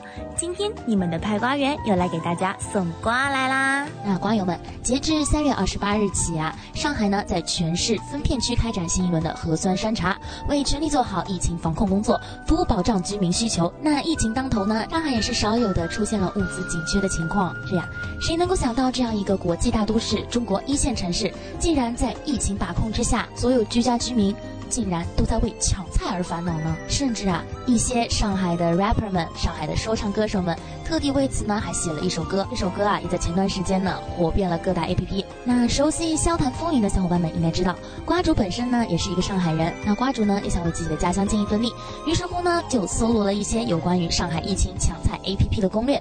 那如果收音机前呢有上海的小伙伴们，就一定要在此刻啊仔细收听我们的节目喽。首先，瓜主为大家搜罗了一下各大 APP 它的买菜时间以及它的补货时间。首先啊是叮咚买菜，它的配送时间呢是在早上的六点半至晚上的十点半，或者是早上的七点至晚上的十点，那是由客服提供的。补货时间呢是不定时，可添加到货提醒。下午六点之前呢会比较充足。那在此要注意啊。叮咚买菜呢，每天晚上九点会打开第二天的预约功能，建议在该点如选次日必需品。早上六点左右上新蔬菜，瓜果、肉类等品类比较多，可抢到免费的菜。但可预约的时间呢，会延后至八点半至十点半，或者十点半至十二点半。预定时间呢是六点到晚上十点半期间内均可下单购买。部分地区呢存在早起抢不到的可能性，与附近站点有关。至于配送啊，阿主听说现在每个小区呢都已经管控起来了，送货上门呢必定是不太可能了，应该会有外卖小哥直接将你的货物放到你们小区的货物架上。那这就要看当地的政府以及小区公告为准了。接下来是每日优先，它的配送时间呢是早上的八点至晚上的十一点半，或者是早上的七点至晚上的十点，由客服提供。补货时间呢是每日的晚上十一点至次日的九点，不定时更新。预订时间在每天的晚上十一点起，可接受次日预订。那在此要注意啊，每日优先的门店呢，因疫情关闭时是不配送的，也就是在中高风险地区。所以使用每日优先的时候，上海的小伙伴们可以关注一下自己是否属于中高风险区。接下来是我们的美团买菜，配送时间呢是在早上的六点十五分至晚上。的十一点啦，网上呢，多数人反馈有超时配送的问题。那疫情当下，劳动力人力啊是最紧缺的，并且外卖小哥替各位送餐点呢，也是需要冒着一定风险的。所以呢，也只能请各位，若送货时间已经超时呢，可以耐心等待。而美团买菜的，它的预定时间是在零点可以开始下单，并且可正常下单就可以正常配送。接下来是盒马，盒马的补货时间呢是在晚上的十点，有可能会到十点半补充完。那盒马云超呢是早上的九点至晚上的十点，十点前下单商品次日配送，十点之后下单呢商品第三日配送。盒马先生呢是以下单页面上您预约到达时间为准，产地直采呢是二十四小时内发货，一般发货后。两到四天到达，无法保证具体的送达时间。那在上海地区呢？因为目前啊，上海正在经受疫情的影响，所以呢，有部分的盒马呢是暂停营业了，以邻里自提店会比较多一点。若需要详情名单的呢，大家可以去网上再自己搜索一下。接下来是大润发，大润发呢，补货时间是晚上的十二点，配送时间是早上的八点至晚上的十点，晚上的九点过后呢，订单第二天配送，订单的配送时间是以页面上预约送达时间为准，当订单约满呢，即为预约时间排到第二天。那有关于疫情相关政策啊，疫情城市订单量大，可能会超时，大润发呢也会竭力配送，还请耐心等待。百联到家的补货时间呢是实时补货，配送时间呢是八点三十至晚上的九点，可预约第二天。我们可以下载 i 百联或 OK 支付等 APP 进行购买。部分时间段呢存在运力较饱满的情况，不一定能够准时送达。部分门店呢可支持自行提货哦。那天猫超市它的补时时间呢是实时补货，配送时间呢正常情况下会在四十八小时内进行发货，是早上的九点至晚上。的九点可预约第二日。那若收货地区在当地政府的疫情防控影响范围内啊，包裹可能会无法及时发出，界面呢也会提示不可购买。所以小伙伴们买的时候呢，可能没有办法买到自己心仪的东西哦。接下来是京东到家，京东到家的配送时间是早上的九点至晚上的六点，客服反馈呢为早上的八点至晚上的十点半，这是要看。当下的店铺，那部分店铺的开始时间呢是早上的十点，部分店铺结束时间为晚上的七点。补货时间呢是实时补货，可电话联系商家。预定时间是随时预定，越早越好。热门商家啊可能在晚上六点钟就已经预约满了，而它的配送政策啊是无接触，可下单即可配送。京东同城速配啊，是以搜索牛排为例，选择同城速配，可筛选出包括每日优先、前置仓、家乐福、华联等超市，可选择当日送达或次日送达。山姆会员店呢，是配送时间是极速达，早上九点至晚上九点，下单即可当日送到，预约时间为两个小时，补货时间是九点前后，上午随机补货。预定时间呢，可选择下单后七天内任意一天配送时段。那它的配送政策啊，是送货上门自选极速达和全程配送，门店正常运营即可配送，疫情区域可联系客服在线复查一遍。接下来官员们可要听好了，为大家整理一下团物资的顺序：晚上十点即可京东买菜可实现第二日配送，但十一点则显示页面拥挤。十二点实测呢，仍可实现第二日多数时段可配送。每日优先显示运力紧张，第二日上午配送已约满，下午即可配送。百联到家可预约第二日下午配送。美团买菜等待零补货。那接下来呢？先让我们听一首好听的歌曲。歌曲过后，节目归来，瓜主想要和大家分享一则有关于在疫情期间某菜鸟驿站老板他的居住环境以及他所做的事情。那也非常感谢这位来自上海的瓜友向瓜主分享了这一则非常动人也有点令人气愤的故事。那先听一首好听的歌曲，不要走开，我们马上回来。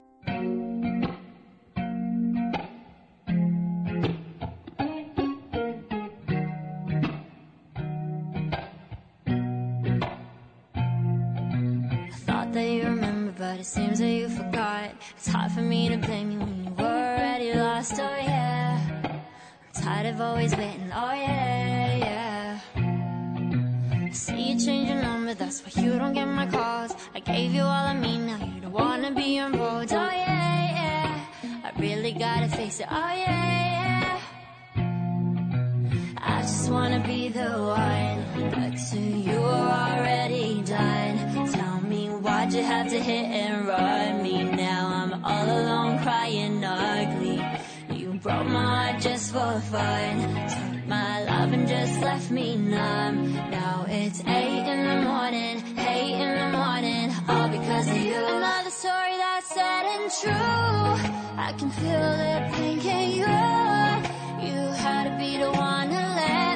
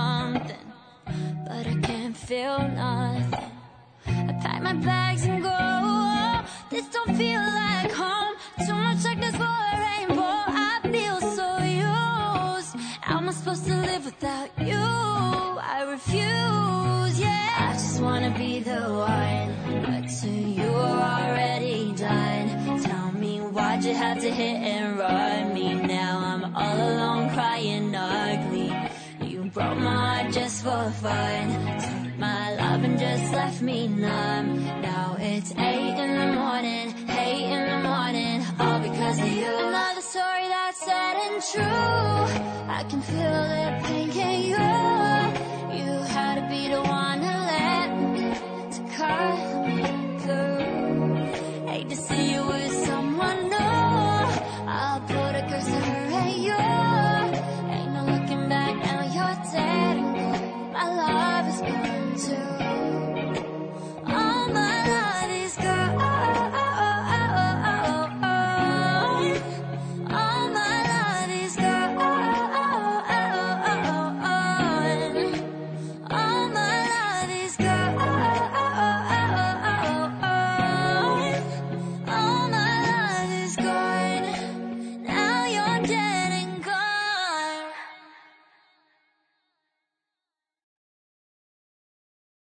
吃瓜群众无限多锁定 FM 八十九点零，怀卡托华人之声中文广播电台笑谈风云。Hello，瓜友们，大家好呀，我是你们的瓜主三同学。那今天想为大家带来的这一则菜鸟驿站小哥的故事，可以说是充斥着心疼，也充斥着无奈。瓜友们准备好了？那故事开始。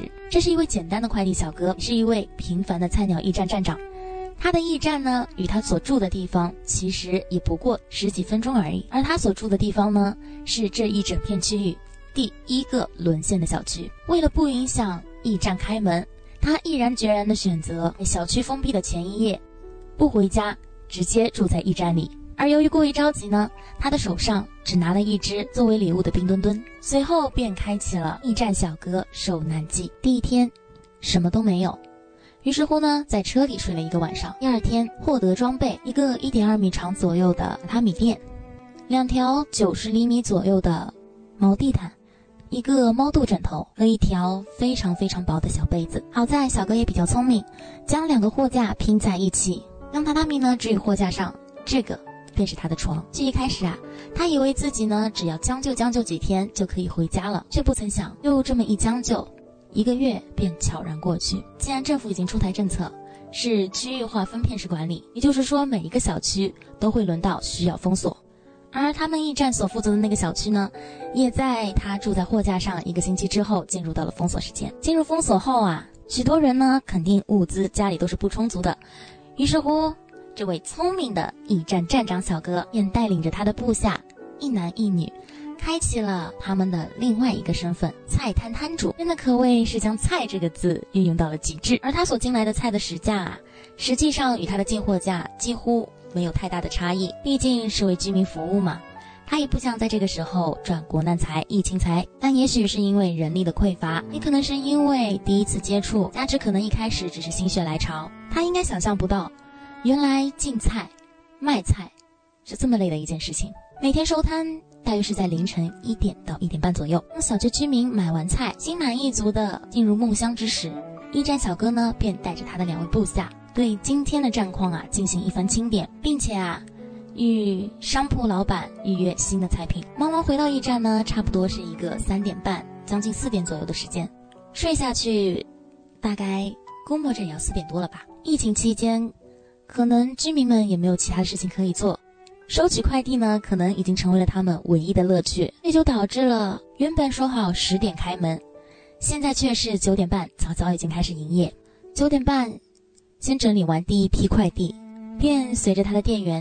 一同去进菜拉菜，第一批快递整理完之后呢，回来他们便开始卖菜，卖到大约十二点半左右吧，下午一点半继续，晚上五点半左右，六点半又继续，就这样无限循环的过了头一个多星期。而谁也没有想到，上海这次的疫情来的是那么的猛烈，摆摊呢也成为了聚集性活动。卖着菜啊，他只能收起线下卖菜，但提供故事的瓜友表示非常庆幸，因为这样呢，他至少可以睡得久一点。一米七五到一米八的一个小高个儿，视觉上怕不是只有个一百到一百零五斤了吧？瓜友也曾经问过他有没有吃饭，也想方设法的想让他多吃点东西，但实际上呢，他并不是没有时间吃东西，而是因为太累了，累到根本就不想吃东西。但老天爷总是这么喜欢和善良的人开玩笑，他与他的伙伴一起去做核酸的时候，报告上赫然的是核酸异常。于是乎，他便接到了防疫部门给他打的电话。据他他所做的二十管文件当中呢，有一例是阳性，吩咐他在驿站好好待着，不要乱跑，会有人给他进行复查。于是乎，他就乖乖的待在了驿站，没有动。而的的确确啊，医生呢很快就对他进行了一个复查。也许他以为终于可以放松了吧？命运总是这么的喜欢捉弄人。这一次复检，变成了他最后一次离开菜鸟驿站，整整两个多星期。他就这样把自己关在菜鸟驿站里面，没有跟任何的活人说过一句话。瓜主这里指的活人呢，是指真真实实的人，可以触碰的人。毕竟，即便他与外界有联系，那也全部都是对着屏幕，不是吗？这些天当中呢，他非常努力的为小区的居民们搜寻着他们所需要的物资，但奈何这个小区的物业呢，没有那么的善良。他们总认为，凭什么是你赚钱，但要我们当苦力？你为什么不自己出来搬？而他呢，他的思路是防疫部门叫我不要乱走，为了保证小区居民的安全，所以小区居民的物资他一点都不碰，即便是剩下的他也一点都不碰。可事情呢，可以说是每天都在经历更糟，因为不想帮他搬东西，所以直接对小区的居民说他已经核酸阳性了，即便他已经将康源阴性的照片给他们看，他们依旧不信。而也因为物业的做法，一些居民呢也是被改节奏了。纷纷的开始指责驿站小哥的不负责任，可真实情况是，为了保障整个小区的安全，这些物资他自己根本就没有碰过，也因此，即便是卖了那么多的菜，卖了那么多的鸡蛋，他自己却是什么都没有。而有的时候呢，你觉得自己正在经历一件很糟的事情，觉得自己已经到了人生的低谷，拜托，别闹了好吗？人生的低谷只有一直低下去，它是没有节点的。物业的百般经历让防疫部门举报了小哥。于是乎，在某一天的晚上，小哥不知情的情况下，他的店门被城管贴上了厚厚的封条。也许，一张厚厚的封条不能代表什么，可对于小哥来说，这个就斩断了他与外界一切的联系，斩断了他生的来源，因为他的驿站大门便是唯一的通道。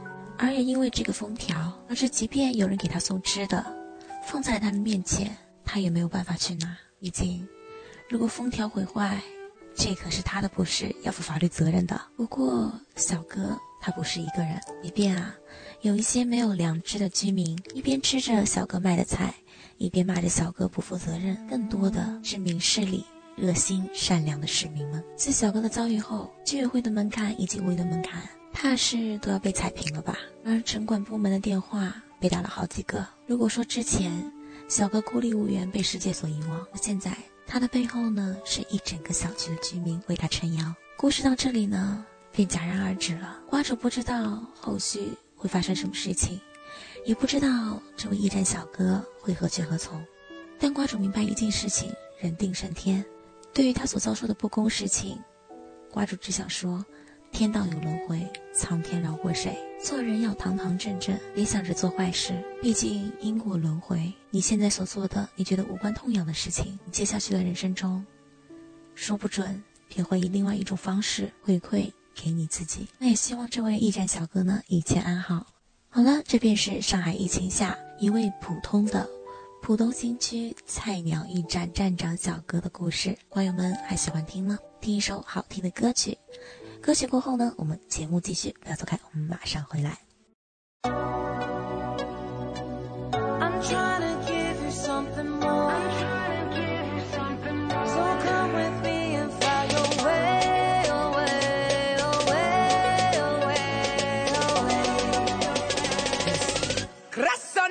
no, no, no.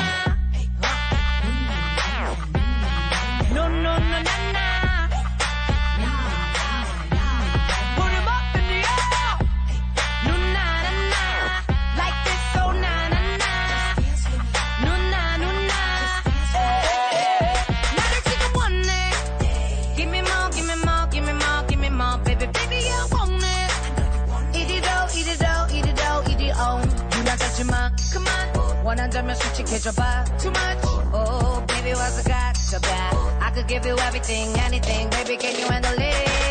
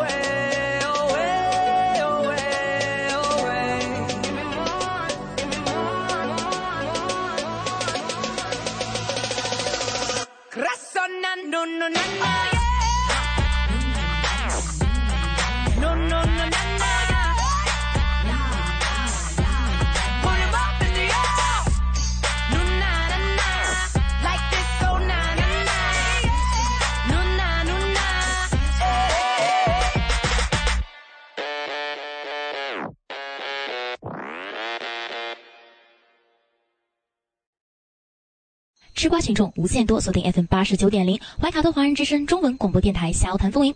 Hello Hello，瓜友们，大家好呀，我是你们的瓜主谢谢同学。那在疫情期间呢，也不乏有许多娱乐圈的明星啊，为疫情做出贡献。当然了，也有一些明星做出了反面教材。那接下来呢，瓜主啊整理了一下几位为疫情所付出贡献的明星。当然啦，也会提到几位疫情当下做出反面教材的明星。这次上海疫情啊，有一位明星呢，他已经将近七十岁的高龄，但仍旧。第一时间赶赴了物资现场，并且亲自搬运物资，而这些物资呢，也是他出钱出力所集来的。明星呢，便是我们的成龙大哥。不说，虽然这几年大哥不在江湖，我所听到的有关于他的消息呢，也不是很多，但他呢，就在以他自己的方式，默默的为疫情做出贡献。而第二位。也是成龙大哥，不过呢是尔东城，这位呢便是在《琅琊榜》当中饰演武里梅长苏永远最好的大哥猛大哥的成龙，尔东城哦。上海疫情爆发，成龙大哥呢也是第一时间穿上了防护服，作为大白愿者。为各位小区居民们服务。那在这里啊，瓜主呢想要穿插一句，感谢各位大白们为这次疫情所做出的贡献。在这里呢，瓜主仅代表笑谈风云向各位大白们说一声，你们辛苦了。与此同时啊，也希望各位大白可以在保障自己生命安全，在做好足够的防护准备之后，比如戴上手套、戴上口罩、戴上防护面罩、戴上帽子，保障自己不健康、自己能够安全的前提下，再为各位服务。也希望各位大白呢，可以注意休息，注意自己的身体，不要累坏了自己，反而得不偿失。好，那接下去呢，花主想要说的这一位明星啊，据说是谈到他，不如说只要说到有疫情、有灾难、到慈善的地方，那就一定有他，那便是我们的韩红老师。当一些流量明星，比如说顶流 CYG 这位流量明星躲着疫情走的时候，那韩红老师真的是最美逆行者。为了慈善呢，他可谓是倾家荡产，但是他仍旧觉得不够。韩红老师知道您慈悲为怀，但是还是要保证自己的生命安全以及保证自己的健康，注意好好休息。我们娱乐圈最美的逆行者，其实话题人物当中呢，也不乏有一些人啊，是为疫情做出贡献的。就比如说我们的黄教主黄晓明先生，当时青岛爆发了大面积的疫情，他呢便是第一时间捐财又捐物，也可以说是基本每一次疫情捐款名单当中呢，一定少不了他。此时的他呢，便是霸总上身。他不要我们觉得，他只要他觉得。第一时间呢，为疫情灾害做出一份贡献。当然了，也有些明星可能不能在第一时间向公众表示自己到底做了什么。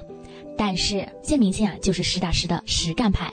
就比如说我们的胡海泉老师，虽说海泉老师前段时间在《披荆斩棘的哥哥》当中呢，我也是有那么一点败坏自己的路人缘。我们仍旧记得，在武汉疫情爆发的时候，他只身一人冲到国外，在国外大肆扫荡，买了许许多多行李箱的口罩。究竟是一百、两百、一千，数字已经不是重要的了。只知道呢，最后海泉老师是在机场随机抓取即将回国的中国人，拜托他们托运这些行李，勉勉强强的将这这么多箱的口罩搬运回国，并且第一时间呢送到了武汉。也许，也许成百上千箱口罩，对武汉的疫情来说是杯水车薪，我们仍旧需要感谢这位。冲动的行动派。好了，那这就是瓜主为大家所搜罗的一些有关于娱乐圈明星在疫情期间都做了些什么，不是完整版，挑了几个说。先让我们听首好听歌曲，歌曲过后呢，我们节目继续。OK，我们马上回来。好的，快要九点钟了，因为时间的关系，由怀卡托华人之声主播潇潇主持的这一档娱乐节目《笑谈风云》就为大家播放到这里了。喜欢这一档节目的听众朋友，您可以关注我们每周六晚上九点钟的首播。在接下来的时段，通过微信公众服务号“博亚文创”收听节目的听众朋友，您可以继续收听我们为您精心准备的华语广播电台节目。今晚主播奥斯卡、小峰、轩轩和潇潇在这里共同祝愿各位听众朋友们晚安。我们在下一个黄金时段空中电波再见。怀卡托华人之声，音质天成，悦动人生，伴我随行。怀卡托华人之声，音质天成，乐动人生，伴我随行。You are listening to Waikato Chinese Voices. Follow our radio, share the world. 您正在收听的是 FM 八十九点零怀卡托华人之声广播电台节目，我们在新西兰为您播音。